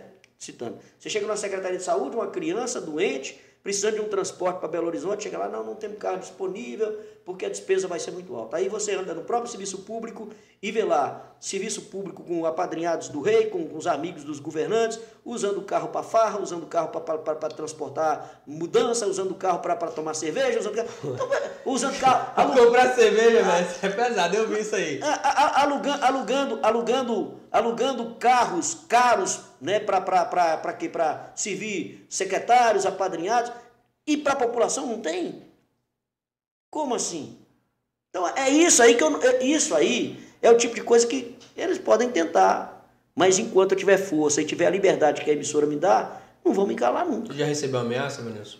Ah, de vez em quando sempre tem, né? Sempre tem, mas não é assim. A, é, é, a, a minha minha fortaleza, meu escudo, a minha fé. Meu escudo, a minha fé. Eu, eu sou daquele tipo de pessoa que acha que não é, é, é, o que diz, né? Não cai uma folha de uma árvore sem que Deus queira. Então, claro, não vou baixar a guarda e achar que isso não vai acontecer nunca. Não vou fazer isso. Mas eu tenho minha fé, minha proteção vem de Deus. O que tiver de acontecer? Se for da permissão dele, vai acontecer. Portanto, que você não desvie seus valores, né? Exatamente. Eu, eu, eu não quero depois ser taxado de alguém que, que fechou os olhos para a comunidade, que fechou os olhos para a população. Esse, essa, esse peso, isso aí eu não quero carregar nas costas. Agora imagina você chegando lá na presença de Deus e, pô, te deu dom, te deu tudo, é, você não fala. Você não fez, você não ajudou a Você galera, não ajudou, né? você, não, você não correu atrás, por que, que você não fez? E todo mundo um dia vai ter que prestar conta. A gente, é aquilo que eu te falei, todo mundo vem para esse mundo com um dom. Mas o dom tem que ser para servir. É um, um questionamento. A parábola do dom, né? Vai, vai nisso aí, o patrão viaja e tal, e deixa ali os dons, um multiplica, o outro enterra e deixa lá. É, pois é. E aí, aí, aí o que eu, estou falando com você, para que, que serve o poder, o dinheiro, se não for para servir as pessoas? Claro, você tem que ter um bom salário, você tem que ter uma vida digna para sua família, você tem que ter uma boa casa, você tem que ter uma boa cama, uma boa alimentação. Mas passou daí, você tem que também saber que aquilo que Deus está te dando não é só para você e para sua família, é para você distribuir para pessoas que precisam. Aí o cara tem lá 10 carros na garagem e está vendo um vizinho dele passando fome, ou o cara precisando fazer uma cirurgia, ele não tem coragem de tirar um real do bolso, 10 reais do bolso para ajudar naquela cirurgia. Qual sentido faz isso? Se, se isso fizesse sentido na vida, se dinheiro e poder fizesse sentido na vida, caixão vinha com gaveta para você poder carregar. Né? Ou então, quando você morrer, você teria direito a uma Scania daquela cegonha para levar os carros que você tem, né? o navio para levar as casas, sei lá. Não, mas não é assim. O que é do mundo fica no mundo, chefe. O que é do mundo, o que é da terra, fica na terra. Eu acho que o ser humano não parou para entender isso ainda. Nada disso aqui nos pertence. O microfone não nos pertence, o celular não nos pertence. Está conosco. Enquanto nós estamos aqui. Dia que Deus chamar falou, acabou. Alguém vai passar a mão nisso aqui, vai passar a ser de outra pessoa. Você não vai levar nada disso. Exato. Nem a camisa, nem, o, nem o, o microfone, nem o celular, nem o carro, nem o dinheiro. As pessoas não pararam para se atentar para isso ainda. Então eu acho que é nesse sentido que as pessoas precisam refletir um pouco mais na vida. O que, que é o sentido da vida? Será que o que eu, que, que eu ganhei, o que eu conquistei, é só para mim? É só para minha família? Ou, ou será que eu tenho alguma outra missão a cumprir? De ajudar alguém? Quando eu digo ajudar, não é só financeiramente, não. Você ajuda uma pessoa de várias formas, até com um conselho, até com uma, com uma palavra que você dá para uma pessoa no momento que ela está passando por dificuldade. E o ser humano, muitas vezes, ele, ele é tão egoísta que nem uma palavra de conforto ele quer dar para alguém. E, e, e, as pessoas que pensam assim, triste delas, né? Porque não sei se esse é o sentido da vida, eu pelo menos penso que não é. Ô Vanilson, como é que fica o psicológico, né? Dentro de toda, de to, com todo esse contexto, porque, querendo ou não, somos seres humanos, né? A gente, ah, não absorve. Cara, eu, eu acho que é humanamente impossível você não, não absorver absorve, absorve determinadas sim. energias, determinadas informações e ficar e ser o mesmo antes daquilo. É... Sobretudo quem trabalha com jornalismo, que eu acho que dá muito ibope. Notícia ruim. Acho que é uma coisa. E é o que acontece mais recorrentemente também. Cara, pandemia. Com certeza você noticiou muitas mortes, muitas tragédias, muitos, enfim, né, muitas famílias aí passaram por um período difícil. Como é que foi passar isso? Como, como é que é cada a experiência de passar essa informação difícil adiante de lidar com isso? Como é que Ma, você prepara? Mais difícil do que a pandemia, mais difícil do que o sofrimento que é a morte e a perda de alguém, é você transformar a perda e a morte de alguém em uma disputa por poder. O pior do Brasil foi isso. O que aconteceu na pandemia no Brasil foi isso. Uma disputa de poder. Se os políticos que, que nós temos no nosso país tivessem todos unidos em torno de um só objetivo, não criassem tantos problemas como foram criados aí no período da pandemia, talvez tivéssemos mesmo é, é, salvado muitas vidas. Muitas vidas. Não é de agora. Né? A pandemia aconteceu, mas a gente precisa lembrar que antes da pandemia, o dinheiro que poderia servir à população, construindo hospitais, equipando os hospitais, equipando é, as unidades de saúde, foi desviado pela corrupção. foi, estádios, foi, foi desviado pelos roubos. Foi construído estádio de futebol com recurso público superfaturado.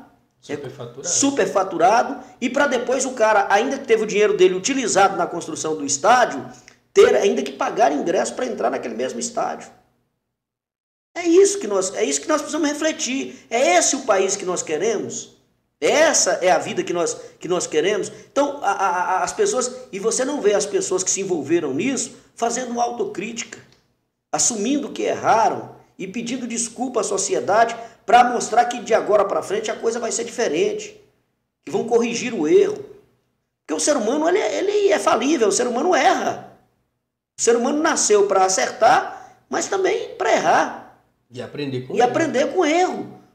Mas infelizmente no país nosso que nós estamos vivendo, não só não estamos aprendendo com os erros, como estamos tornando os erros banais, como se os erros, e muitos erros deles inclusive graves, fossem coisas naturais, fossem a regra e não a exceção.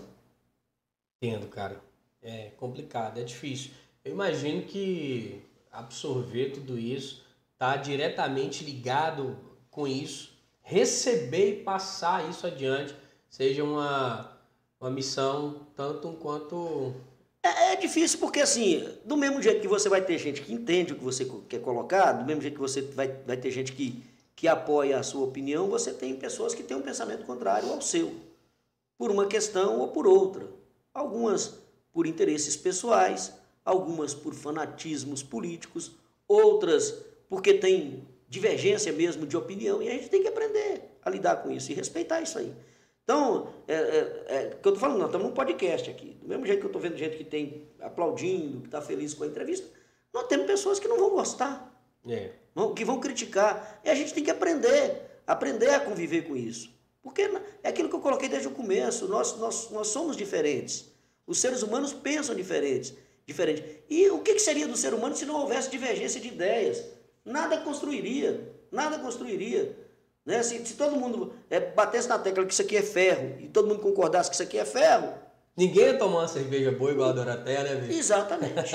Ô, Maurício, vamos falar da, da, da parte boa então de ser locutor, de ser apresentador, de ser narrador de futebol, porque, cara, eu acho o máximo. Pô, todo jogo que tem, eu tô sempre com a rádio aí, eu ligo, gosto de sua narração demais. Como é que foi anunciar ali, chamar no palco? Porque, querendo ou não, gostando ou não, o Bolsonaro hoje é a maior autoridade do, do país, é o presidente da república, porra. Meu sonho, independente de partido ou de, de, de. Ah, eu sou Bolsonaro, eu sou Lula, eu sou PT, eu sou não sei o quê. Bater um papo com um cara que é presidente do país, É, é, apesar que eu não tive nem essa oportunidade. Convidar né? pro meu É, é, podcast. Agora, agora, é, é, é, é, só de estar ao lado de uma autoridade como presidente da República, Porra, a maior autoridade do país, a maior cara. autoridade do país, já é uma honra para qualquer pessoa. Como é que foi essa Especialmente, experiência? ah, foi sensacional. Mas aí você vai falar assim, ah, foi a, a maior experiência de sua vida? Não, não foi a maior experiência da minha vida. E eu já apresentei, as pessoas não sabem, outros presidentes, inclusive o que ganhou a eleição, Lula? o Lula. Apresentou o Lula. Apresentei o Lula na inauguração da Universidade Federal dos Vales do Mucuri e Jequitinhonha, Massa. aqui de Teoflotone. Eu já fiz campanha para o Lula. Já fiz campanha para o Lula. Muita gente já votou no Eu já Lula. defendi o PT. Eu fui assessor da ex-prefeita de Teoflotone, Maria José. Só que assim, eu sou o tipo de pessoa que eu estou no ambiente. Eu estou aqui. Se esse ambiente me agrada, se as coisas aqui são boas, eu vou permanecer aqui e vou frequentar aqui cada vez mais. Mas se o ambiente que eu estou não me agrada, eu vi alguma coisa que não condiz com os meus valores, com aquilo que eu acredito que seja correto para a minha vida, eu vou me afastar. Foi o que aconteceu. Foi o que aconteceu no meio, no meio político. É, o cara fala assim, mas você era petista, por que, que hoje você, você não defende? Porque, cara, os caras erraram. A gente muda também, É, né? erraram. E a, gente, e a gente tem que mudar de opinião. É. Porque quando você erra e assume que você errou, né, você está abrindo margem para corrigir. Aqui em Teoflotone, por exemplo, na, na reeleição da, da, da prefeita Maria José, eu falo que é um da- dos maiores arrependimentos públicos que eu tenho na minha vida, ter feito parte daquela história da, ZPE, que reuniu ali 10 mil pessoas desesperadas, desempregadas, com a promessa de que a ZPE ia funcionar no, no mês, no mês seguinte. No mês seguinte, foi gente para fila, preencher currículo, gente que estava passando necessidade. Aquilo para mim é golpe, é estelionato eleitoral. Eu, como uma pessoa que defendo um, um- certo princípio de valor, eu não posso continuar defendendo aquilo e achando que aquilo é normal. Eu não posso continuar defendendo aquilo e achando que aquilo é certo. A culpa foi dela? Não, não acredito que tenha sido, porque a, a ex-prefeita Marizé é uma das pessoas mais corretas e mais honestas que eu já conheci. Pelo menos enquanto eu tive a oportunidade de conviver com ela, uma das pessoas mais corretas que eu conheci. Mas, infelizmente, no governo dela, dentro do partido, das raízes dela, tinham pessoas que não eram da mesma conduta. Não eram da mesma conduta. Como o que aconteceu com o PT. O PT foi um partido criado nas comunidades eclesiais de base, dentro da igreja, junto com os padres. Nós tivemos padres aqui, ó, padre Giovanni Lisa, cara sensacional, petista até, até a hora da morte, mas um ser humano extraordinário, né? O padre Piero que está aí, outro ser humano extraordinário. Mas eu tenho certeza que muitas coisas que aconteceram envolvendo o partido, eles não concordam. Eles não concordam. Você pode defender seu lado, você pode defender sua ideologia, você pode defender a, a- a sua bandeira, mas você tem que, que saber reconhecer também quando tem erro. Verdade. E se tem erro, você não pode continuar naquilo ali, a menos que quem cometeu o erro Tá buscando corrigir, né? procure corrigir, se redimir do erro que fez. Porque senão você vai contribuir para uma sociedade que banaliza o erro, que banaliza as coisas erradas, É que acha que tudo que está errado tá- é, é normal e não pode ser assim. Exatamente. Eu acho que, eu acho que o pior de tudo não é, não, é, não é tornar banal, mas acostumar com o erro. Acostumar e, e tá na zona de conforto. Tá, tá tudo errado e tá legal, sabe? Tem uma frase muito top, inclusive já citei aqui várias vezes no podcast, que eu gosto muito, cara, e que me marcou de uma forma muito positiva. Martin Luther King fala que o que incomoda, né, nessa frase, o que me incomoda não é o barulho dos maus, é o silêncio dos bons. É o silêncio dos bons. Porra, tá muita coisa errada acontecendo. Você sabe o que tá acontecendo, você não faz nada, vai, você não fala, você não, e, você e, não movimenta, você não o pior do que não nada. falar, o pior do que não falar, o pior do que não fazer é você continuar convivendo com os erros, com as pessoas que erram, como se aquilo fosse normal. É muito pior, inclusive, do Sim. que você silenciar. Porque se você está convivendo, se você está vendo que está errado, você está convivendo ali com o que está errado, você está concordando com o erro. Você está tornando o erro uma coisa banal, uma coisa normal. E erro, quando se trata de vida das pessoas, não pode ser considerado normal. Aí você está falando por quê? Ah, moço, o que aconteceu no passado recente do, do, do Brasil é um negócio assustador. É um negócio assustador. De, de, de mala de dinheiro, de dinheiro em roupa íntima, na né? cueca. Na cueca. Aí, aí, oh, aí, você fala assim, ah, mas ah, isso aí todo político rouba. Pô, mas o roubo do político custa a vida do cidadão. Não, e o cidadão concorda ainda que todo político tem que roubar, né? Não pode ser assim. Eu não consigo ser assim. Eu não consigo ser assim. Por isso que fala assim, ah, mas, ah, por que você votou no Bolsonaro? Não votei no Bolsonaro porque ele seja o melhor, o exemplo, o supra-sumo, não. Eu votei porque dentre os, os que estavam na disputa, um tinha algumas coisas que eu não concordava. E o outro tinha tudo, tinha tudo que eu não concordava de jeito nenhum. E mais um pouco. Ah, então peraí. Agora, daí eu vou, aquilo que eu te falei, ganhou, ótimo. Vou torcer, pedir a Deus, né, fazer minhas orações para que ele faça um excelente governo. E mais do que isso, reconheça que errou, corrija os seus erros, instrua a sua equipe a não cometer os mesmos erros. É. Porque isso custa vida. Economicamente falando, não está caminhando para isso não, né? Mas, é, mas aí, aí deslumbrando, eu, deslumbrando eu, eu, as também, notícias, é, a, gente... não a gente também não pode fazer um juízo de valor antes de começar, antes é. de acontecer. Então, deixa começar, deixa acontecer, porque quem sabe a coisa muda, eles mudam de opinião, mudam de ideia. É Deus, Deus tem o poder de tudo, né, cara?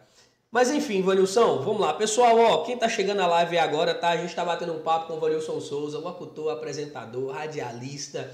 O cara é narrador, futebolista também, muito bom. Por sinal, o melhor da região. E que inclusive teve uma sacada massa demais. Não sei se já estava planejado aquilo ali, ou se você, pô, vou fazer aqui agora e tal.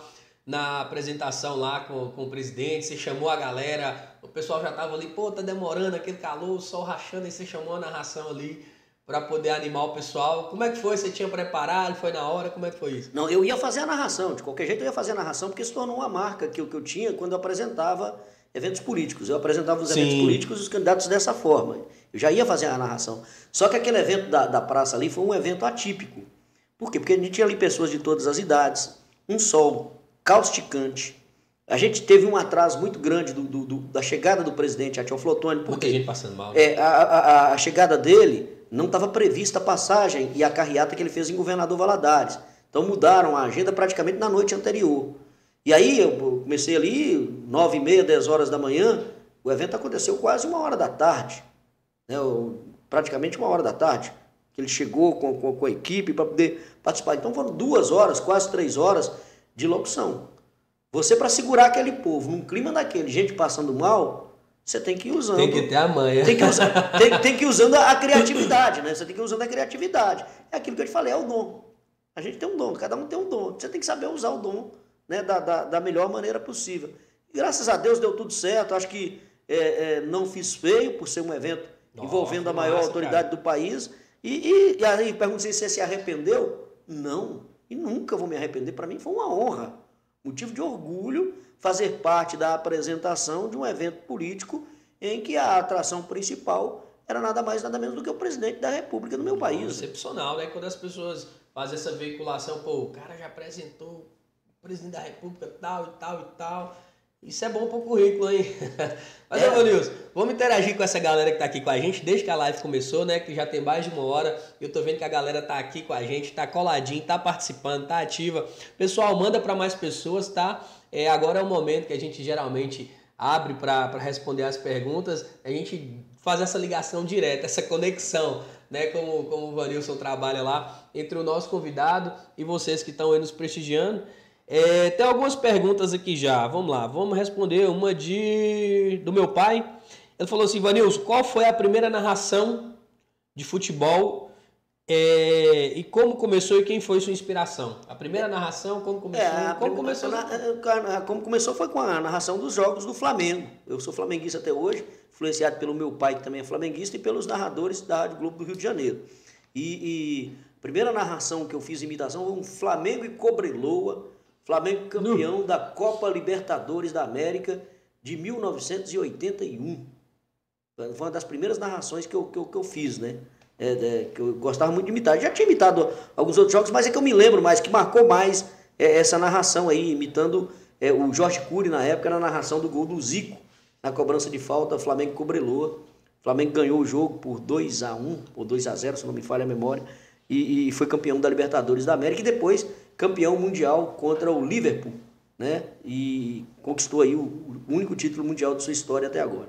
Show. Quando eu aproveitar o ensejo, né? Aproveitar esse fio da meada que a gente está falando sobre futebol novamente e respondendo as perguntas, é o Kennedy, meu irmão, ele participou lá com a gente é, na, no nosso papo de alfa. A gente abre a caixa de perguntas, né? Para os nossos seguidores também participarem.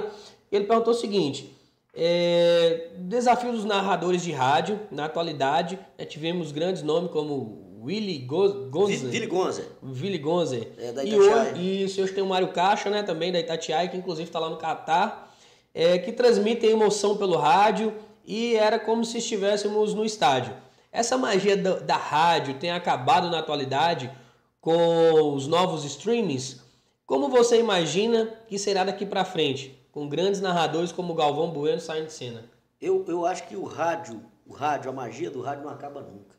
Pelo contrário, o rádio está completando 100 anos agora, nós estamos no aniversário de 100 anos do rádio, e todo mundo achou que com a chegada da, da internet, das redes sociais, da televisão, que o rádio estava fadado ao fracasso. A última pesquisa do Cantar, Cantar Ibope, que faz a avaliação, mostra que 83% dos brasileiros ouvem rádio. O rádio tem uma magia, o rádio, o rádio entra na casa das pessoas sem ser convidado. O radialista entra na casa das pessoas sem ser convidado. E você acaba se tornando íntimo, você acaba se tornando da família daquelas pessoas. Quantas e quantas pessoas mandam mensagem pra gente lá, ó, oh, tô aqui no curral tirando leite com o radinho ligado, ouvindo é, Conexão 98. É o que eu mais escuto. Ou, ouvindo, ou, ouvindo futebol, né? Essa, essa magia, esse encanto não acaba. Agora o rádio precisa se reinventar. Precisa acompanhar a tecnologia. O rádio hoje não é só rádio. É rádio, é televisão, é tudo. Porque você tem hoje uma transmissão que ela é feita pelo rádio, mas também que está nas redes sociais, está no canal do YouTube, está no Instagram, está tá no, no, no Facebook. Então você tem que atualizar. Você tem que conquistar novos espaços para não perder mercado. Mas o rádio não acaba, não. O rádio não acaba, o rádio, o rádio, pelo contrário, acho que cada ano que passa só fortalece. É a informação que chega mais rápido e é o veículo que a pessoa tem facilidade de transportar. Você está com o celular na mão, você tem um radinho nele aí. Estou com o meu celular, eu tenho um radinho nele aqui. A TV, Tem tudo, né? A TV você não vai sair carregando uma TV no, no ombro, no, ombro, o radinho você quer seu radinho de pilha, seu celular, né? Então, acho que essa magia do rádio não acaba nunca. E qual que é a grande diferença dos narradores de futebol do rádio para o narrador de, de, de, de, televisão? Eu acho muito mais fantástico o trabalhador, o, o, o narrador do rádio. Por quê? Porque o narrador do rádio, ele é obrigado a fazer com que você, ouvinte, está do outro lado, crie na sua cabeça a imagem que você não está vendo pela televisão. Né? O, o, narrador ele tem essa obrigação.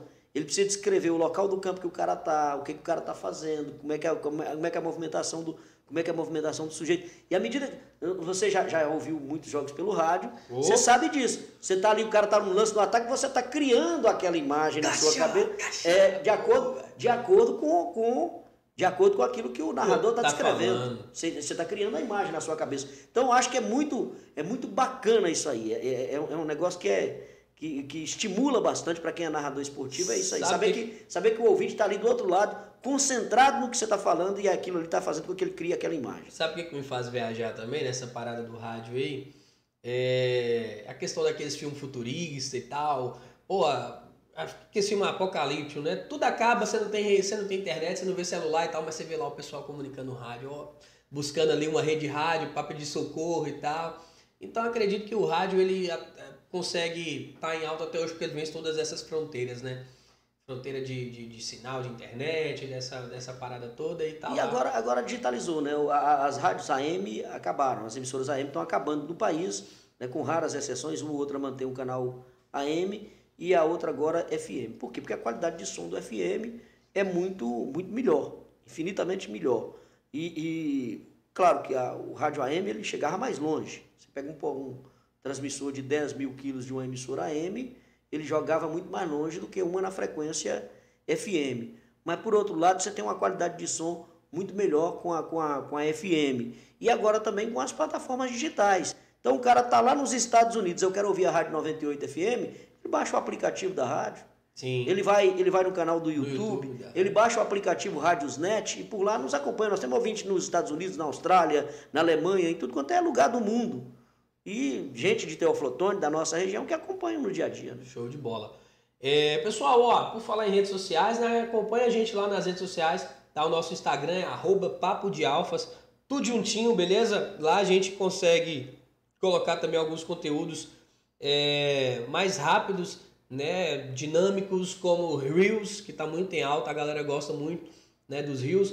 Então, acompanhe lá, arroba Papo de Alfas, eu tenho certeza que vocês vão gostar dos conteúdos, estão bem, bem legais. Bacana? A Gibiro Rocha mandou uma mensagem aqui, tá dizendo, é, chefe, foi através do rádio que você está aí agora. Eu não sei se ele está falando comigo ou com você.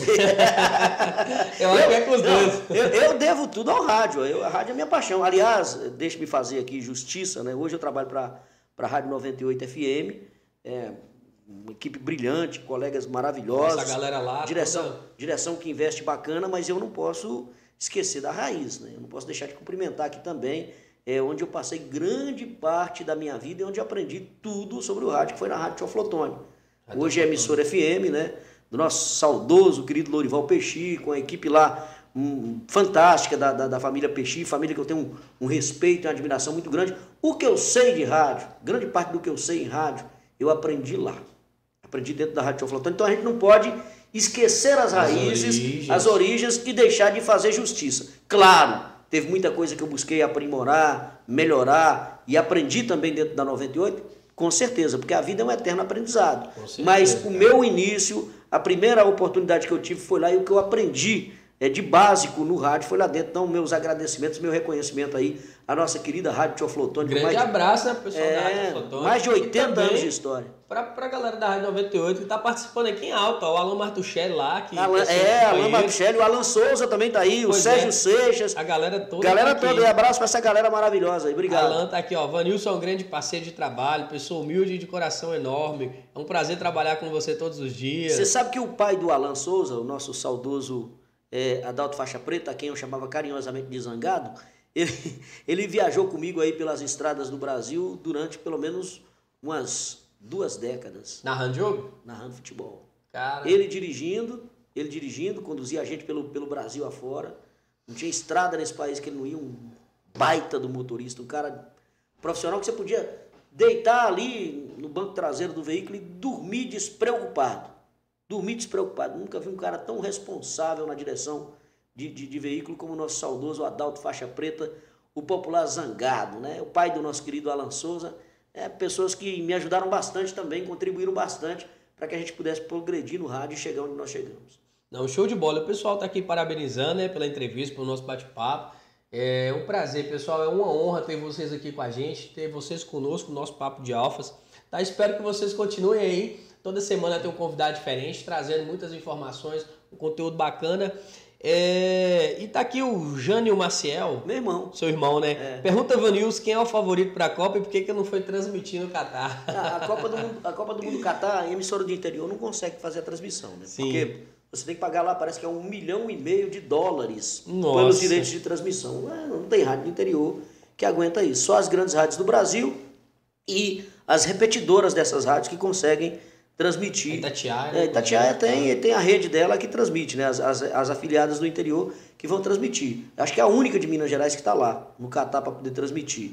É, aí você pega Rio de Janeiro, Tupi, você pega no Rio Grande do Sul, a Rádio Gaúcha, é só emissoras com muita bala na agulha mesmo para estar tá presente lá no Catar, comprar direito de transmissão e transmitir os jogos da Copa. Eu falei aqui, para mim, o favorito para conquistar a, a, Copa do Mundo é a seleção brasileira. Acho que o Brasil tem uma, uma grande chance. Então, nós estamos vendo a quantidade de surpresas que nós estamos tendo na Copa aí, né? Tá tendo muitas zebras. Não, né? o, Japão, o Japão hoje venceu a Alemanha. Pô, a Alemanha venceu da gente 7x1. É, é Espera dois, o Japão. Mas, mas, a história de 2014 era outra, né? É. Japão 2x1. Aí você, você pega ontem a, a Arábia Saudita derrotando a Argentina. Né? Virou feriado é, nacional lá, é, inclusive, né? Bicho? Agora tem, tem que atentar aí, por exemplo, a Inglaterra. A Inglaterra fez bonito, né? 6 a 2 na partida Sim. de estreia. Fez bonito a Inglaterra. Deve meteu 7 hoje também, né? É, hoje foi a, a, a Espanha, 7, tá com um timaço também a Espanha. O pessoal viu? tava muito ali com a França e tal, mas pô, é bom tomar cuidado com a Espanha. Né? É, a Espanha tem um timaço, né? A Espanha tem um timaço lá e Gavi, Pedri, aquela meninada nova lá da Espanha jogando muita bola. Eu tô apostando, tô levando fé no Brasil. Vamos ah, aguardar. também. Como bom brasileiro, né, cara? Ah, tem que torcer pro Brasil, né? Trazer uma alegria eu pra acho gente. Eu acho que o Hexa, já pensou, bicho? Porra, eu, eu, eu, eu sinceramente, eu tenho, eu, eu tô com um pressentimento de que essa Copa é a Copa do Neymar. Também acho. Eu, sabe Se ele ganhar essa Copa, ele ganha a bola de ouro. Você sabe por que eu acho que essa Copa é a Copa do Neymar?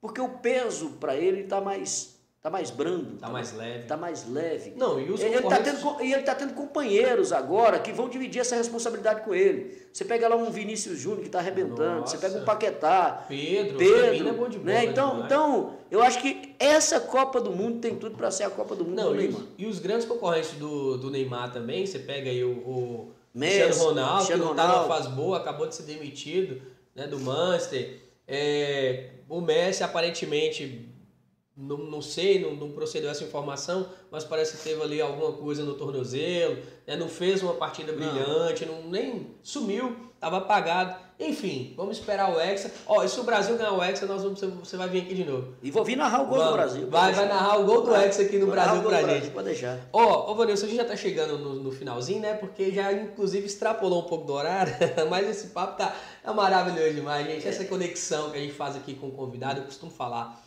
Pô, pra quem tá aqui, eu imagino para vocês que recebem essa energia aí, mas para quem tá aqui é diferente demais, é boa demais. Ah, é muito bacana, eu fiquei muito feliz de receber o convite, viu, Cleten? E agradecer você, agradecer a Camila, o pessoal aqui do, do Papo de Alfas, porque a, a gente costuma estar do outro lado, né? Entrevistando, não sendo entrevistado. Hoje é uma, é uma, é uma coisa diferente e muito agradável esse bate-papo aqui. Espero que as pessoas que estão acompanhando do outro lado aí tenham gostado da entrevista. Não, com certeza. Né? É, é, espero que, é, que a, a, concordem ou não com, com as, as opiniões que eu, que eu aqui dei, mas que respeitem as opiniões e que, assim como eu respeito as opiniões de todos. E, e eu acho que a vida da gente é isso, aquilo que eu coloquei no começo. Né? A gente não quer receber só elogio, não. Elogio é muito bom, elogio ajuda a construir, mas tem horas que a crítica, quando construtiva, ela, ela ajuda muito mais na formação do profissional, na formação do ser humano, no crescimento das pessoas. Ô, Vanilson, eu gosto de ser muito democrático, né? A gente respondeu a galera do YouTube. A gente abriu, como a gente abriu a caixinha de perguntas aqui, já foi a do meu irmão. E também tem um camarada aqui, não vai dar para responder todas, porque foram bastante, mas eu vou selecionar uma aqui. Inclusive, eu acho que a galera também quer muito saber disso. É... E, assim, pelo fato de você ser bem incisivo na rádio, né? Você falar da forma que você pensa, o Pedro Andrade, Pedro Underline Andrade, ponto 11, perguntou aqui, ó. Boa noite, Vanilson. Queria saber de você o que você acha do atual prefeito Teófilo Otônio. Depende.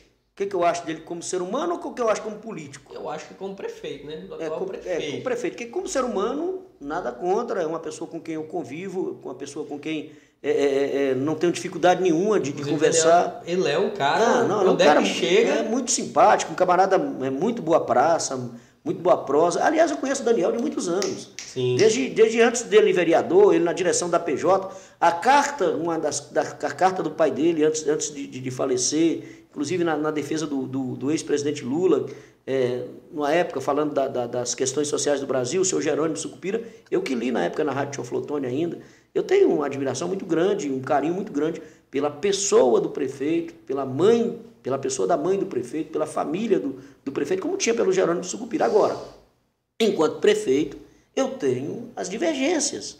As divergências da forma como ele administra, das coisas que ele coloca, né? e de algumas atitudes que ele toma. Mas é assim, e sempre vai ser assim. Foi assim com Getúlio Neiva também. Getúlio é um ser humano fantástico também, um cara do coração enorme. Mas recebeu da minha parte inúmeras críticas e inúmeras cobranças. E você, como está do lado aí, que recebe também do povo, né? Que... É, a gente não pode deixar de dar voz ao povo. Aí, infelizmente, o político vai ter hora que ele não vai gostar. Ninguém gosta de ser cobrado. Ninguém gosta de ser criticado. Mas as pessoas precisam entender que a crítica existe. E o fato de fazer críticas ao prefeito, à administração dele, não quer dizer que eu não tenha convivência, que eu não goste do ser humano, prefeito Daniel Sucupira. Não, tenho divergências e, e tenho cobranças, muitas vezes nem minhas, mas da população, quanto ao trabalho que ele realiza, quanto à administração dele, quanto político, não enquanto ser humano. Excelente, Vanilson. É, Para acabar então, é um cara com essa trajetória brilhante desde os seis anos de idade, aí narrando futebol pela praça, pela rua, é, esqueleto humano da, da galera, né, mano? É, pegou, né? Agora, você não vai esquecer disso, não. Eu, tô, eu vou ter que aguentar o Agimiro Rocha. Agora não, tá, de esqueleto não tem nada, né, mano? Fala não, mas eu, eu, eu, falo isso sabe por quê? Porque as pessoas precisam parar com esse negócio de qualquer apelido que você coloca no sujeito. Hoje, qualquer... é brincalhão. É, não, o Agimiro é de boa, né? Não pode fazer. pra caralho. Não pode fazer. Pode fazer? tá enrolado, Eita, coitada da Dona Du. Grande Dona Du. Beijo, Dona Du. É, então, aí é o seguinte, é, o, o, o, o é um cara fantástico. Então, eu acho que a gente precisa entender que tem brincadeiras que são carinhosas, gente. Que são, são convivência, da convivência do, do, do ser humano. A gente não pode levar tudo a ferro e fogo. A gente não pode achar que tudo é ofensa, que tudo é bullying, que tudo é discriminação, que tudo é racismo. Porque senão o ser humano vai perder a essência a essência da convivência, a essência da, da, da brincadeira, da diversão um com o outro, né? de ter que ficar se policiando em tudo que vai falar, tudo que vai, que vai fazer. Isso não é legal. Eu acho que o bacana é o seguinte: eu falei alguma coisa, Kathleen, que te ofendeu, chega para mim e fala: olha, você falou isso, eu não gostei, não brinca comigo dessa forma, não. Aí sim, se advertiu, chamou, o cara te fez de novo, beleza, aí não, aí você já tem que levar para o lado da, da ofensa mesmo. Agora o cara faz uma brincadeira com você, muitas vezes nem te ofendeu, mas tem um outro. De forma totalmente é, de, é né? aí, aí vem um outro lá que, que, que quer ser o, o, o, senhor da razão. Ah, te discriminou, te ofendeu, e enche a cabeça do é cara. Herói, né? Aí, aí não, não, não vai para frente. Acho que as relações têm que ser, têm que ser resolvidas entre as pessoas e dialogando, conversando. Olha, se você me faz alguma coisa que eu não gostei, eu vou ser o primeiro a virar para você e falar, olha, não gostei dessa brincadeira. Não faço mais não, porque eu não... Mas, poxa, mas não pode acabar com a essência da, da, da, da do contato, da brincadeira, né? É, como bom era, né? Você jogar um futebol junto, brincar, chamar o seu colega pelo apelido dele, ele te chamava pelo seu apelido. Aí tinha a divergência, discutia, mas daí a pouco estava todo mundo junto, brincando do mesmo jeito. É isso que é, é isso que é viver, isso que é a essência da vida. Hoje está descambando tudo para violência. Manilson, é massa demais, cara. Eu, assim, não conheci esse lado seu. É, tive essa, essa conexão, essa vibração, essa energia massa demais com você. Curti muito esse bate-papo. É uma excelente pessoa, uma grande pessoa, um grande homem. Queria que você, né, nesse finalzinho aqui, é, colocasse pra gente aí duas experiências, na verdade, a, a maior experiência que você teve hoje, né, na, na, sua trajetória como profissional, como pessoa, e qual foi a mensagem, né, qual foi a lição que você tirou dela que você pudesse passar adiante para a galera? A maior lição que eu tirei da minha vida enquanto radialista é que por mais que você faça, por mais que você procure fazer o bem e tentar ajudar as pessoas, você nunca vai conseguir agradar todo mundo. E se você for viver com essa intenção de agradar todo mundo, você vai fracassar naquilo que você faz. Porque, infelizmente, muitas vezes, quando você defende os seus valores, quando você defende aquilo que você acredita, você contraria alguém. Você contraria a posição de alguém. Então, a maior lição que o rádio me deixa é essa. Você não pode querer trabalhar em uma missão tão complicada quanto o rádio, quanto o jornalismo, querendo agradar todo mundo. Porque se você tentar agradar todo mundo, você vai decepcionar a todos.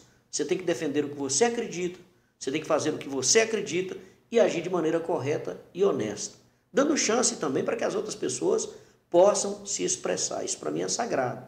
Eu nunca tirei o direito de ninguém se manifestar. Quando eu faço uma crítica a alguém, eu deixo os microfones sempre abertos. Muitas vezes o cara pode entrar lá e, e até me criticar também, né, contestar o que eu estou falando, e vai ter toda a razão e vai ter todo o meu apoio e vai continuar tendo o mesmo espaço. Porque eu acho que o mundo é isso. O mundo tem que ser um diálogo constante, uma divergência de ideias. As ideias podem muitas vezes não coincidir, mas as ideias elas acabam contribuindo para o crescimento do ser humano. E esse é o pensamento. Você não tem que tentar agradar todo mundo. Agora, você também não precisa desrespeitar ninguém porque pensa diferente de você. É tentar conviver em paz, na boa, cumprindo a sua missão e jamais, jamais deixar para trás os seus valores. Porque quando você abre mão dos seus valores, aí você perde completamente a credibilidade daquilo que você faz, daquilo que você acredita e daquilo que você defendeu. Você pode até errar, voltar atrás e corrigir, mas não abra mão daquilo que você acredita. Perfeito, Anilson. Show de bola, perfeito demais. Nem Jesus agradou todo mundo, né, bicho? Nem tanto, o próprio Cristo. Tanto que foi crucificado, né? Crucificado por todos nós aí. Por quê? Por ter feito o bem. Por ter feito o bem. E, e, e aí é, é, aquela história, né? A gente tem que, tem que ter convicção e ter fé sempre. Fé de que está fazendo as coisas corretas, buscar fazer as coisas corretas, buscar reconhecer quando erra e corrigir o que está errado. Eu acho que é assim que o ser humano constrói a sua vida e constrói a sua trajetória. E lembrar sempre, nós estamos aqui de passagem. O que nós temos aqui está emprestado para a gente enquanto nós estamos aqui. E o que você vai levar de bom é aquilo que você semeou enquanto você esteve aqui, até a hora de ser chamado. Depois não adianta. Não adianta você ter carro, não adianta você ter dinheiro, não adianta você ter casa, se você não semeou bem, se você não procurou defender aquilo que você acreditava e contribuir para melhorar a vida de alguém enquanto cristão. Show de bola. Excepcional, papo muito bom, excelente conversa. Adorei, Vanilson, as portas estão abertas. Olha, se o Brasil ganhar, Vanilson vai vir aqui narrar o gol do Hexa com a gente, hein? Vai ser um prazer, vai ser uma satisfação enorme voltar aqui. Obrigado, obrigado mesmo pelo convite. Sensacional aí esse, esse papo de alfas. Já estou inscrito no canal aqui, vou acompanhar alguns vídeos que eu não tive a oportunidade de acompanhar ainda. E é muito bacana esse trabalho que você está fazendo, que seja ampliado, porque eu acho que é isso. É você trazer pessoas, é você é, debater ideias, é você deixar que as pessoas emitam suas, suas opiniões e, e tentar dessa forma aí contribuir para construir uma, uma sociedade melhor, uma, uma vida melhor. É, e, para isso que eu acho que serve a rede social para construir o bem, para construir coisas boas que vão ajudar alguém de alguma forma. É, galera, e vindo desse cara aqui é um elogio, viu? Vanilson Souza, vocês pegaram aí, né? O pessoal tá aqui falando, né, para chamar o prefeito, a agenda tá aberta, hein? Vamos, vamos, vamos trazer sim o prefeito, vai ser uma honra bater um papo. É, é uma autoridade é um cara, É um cara né, bacana. Aliás, aliás, eu vou até aproveitar aqui o papo de Alfa e dizer o seguinte: muita gente acha que o, que o prefeito é proibido de falar na rádio. Não. não, eu quero inclusive convidá-lo, caso ele queira, o dia que ele quiser, para ir lá, para conceder entrevista, para participar conosco do programa. O espaço sempre vai estar aberto para ele, para o secretariado dele, para a equipe dele. Né? Muitas vezes nós vamos divergir em algumas coisas, outras vezes vamos convergir em algumas coisas, mas vamos estar com certeza, pelo menos eu acredito nisso, os dois com o mesmo propósito. Quer ver uma cidade melhor? É para mim não, para a população inteira para todos que vivem aqui. Porque o, o, prefeito não é o prefeito de quem votou nele, o prefeito é o prefeito da cidade, é o prefeito, é o prefeito de toda a população. Então, eu acho que o bacana é isso. A gente tem divergência de ideias, tem conflitos? Tem, mas debater. Debater na boa, sem ofensas, sem macular a imagem de ninguém e procurar construir uma vida melhor. Não, imagine, imagine também aí a agenda do prefeito, inclusive essa semana acredito que vi, acredito, não vi que eu estava lá em Brasília. Então, Daniel Sucupira, o convite está aberto, tá? A gente vai trazer Daniel Sucupira aqui, nosso prefeito da cidade. Pessoal, chegamos ao fim de mais um bate-papo, tá? Obrigado a todos vocês que nos acompanharam. Valeu, Vanilson. Tá, valeu todo mundo aí. Obrigado, meu amor. Camila Ramalho tá sempre aqui nos ajudando, fazendo essa transmissão massa demais para vocês. E no mais é isso. Tamo junto, Alfas. Valeu. Tchau, gente. Obrigado. Um abraço.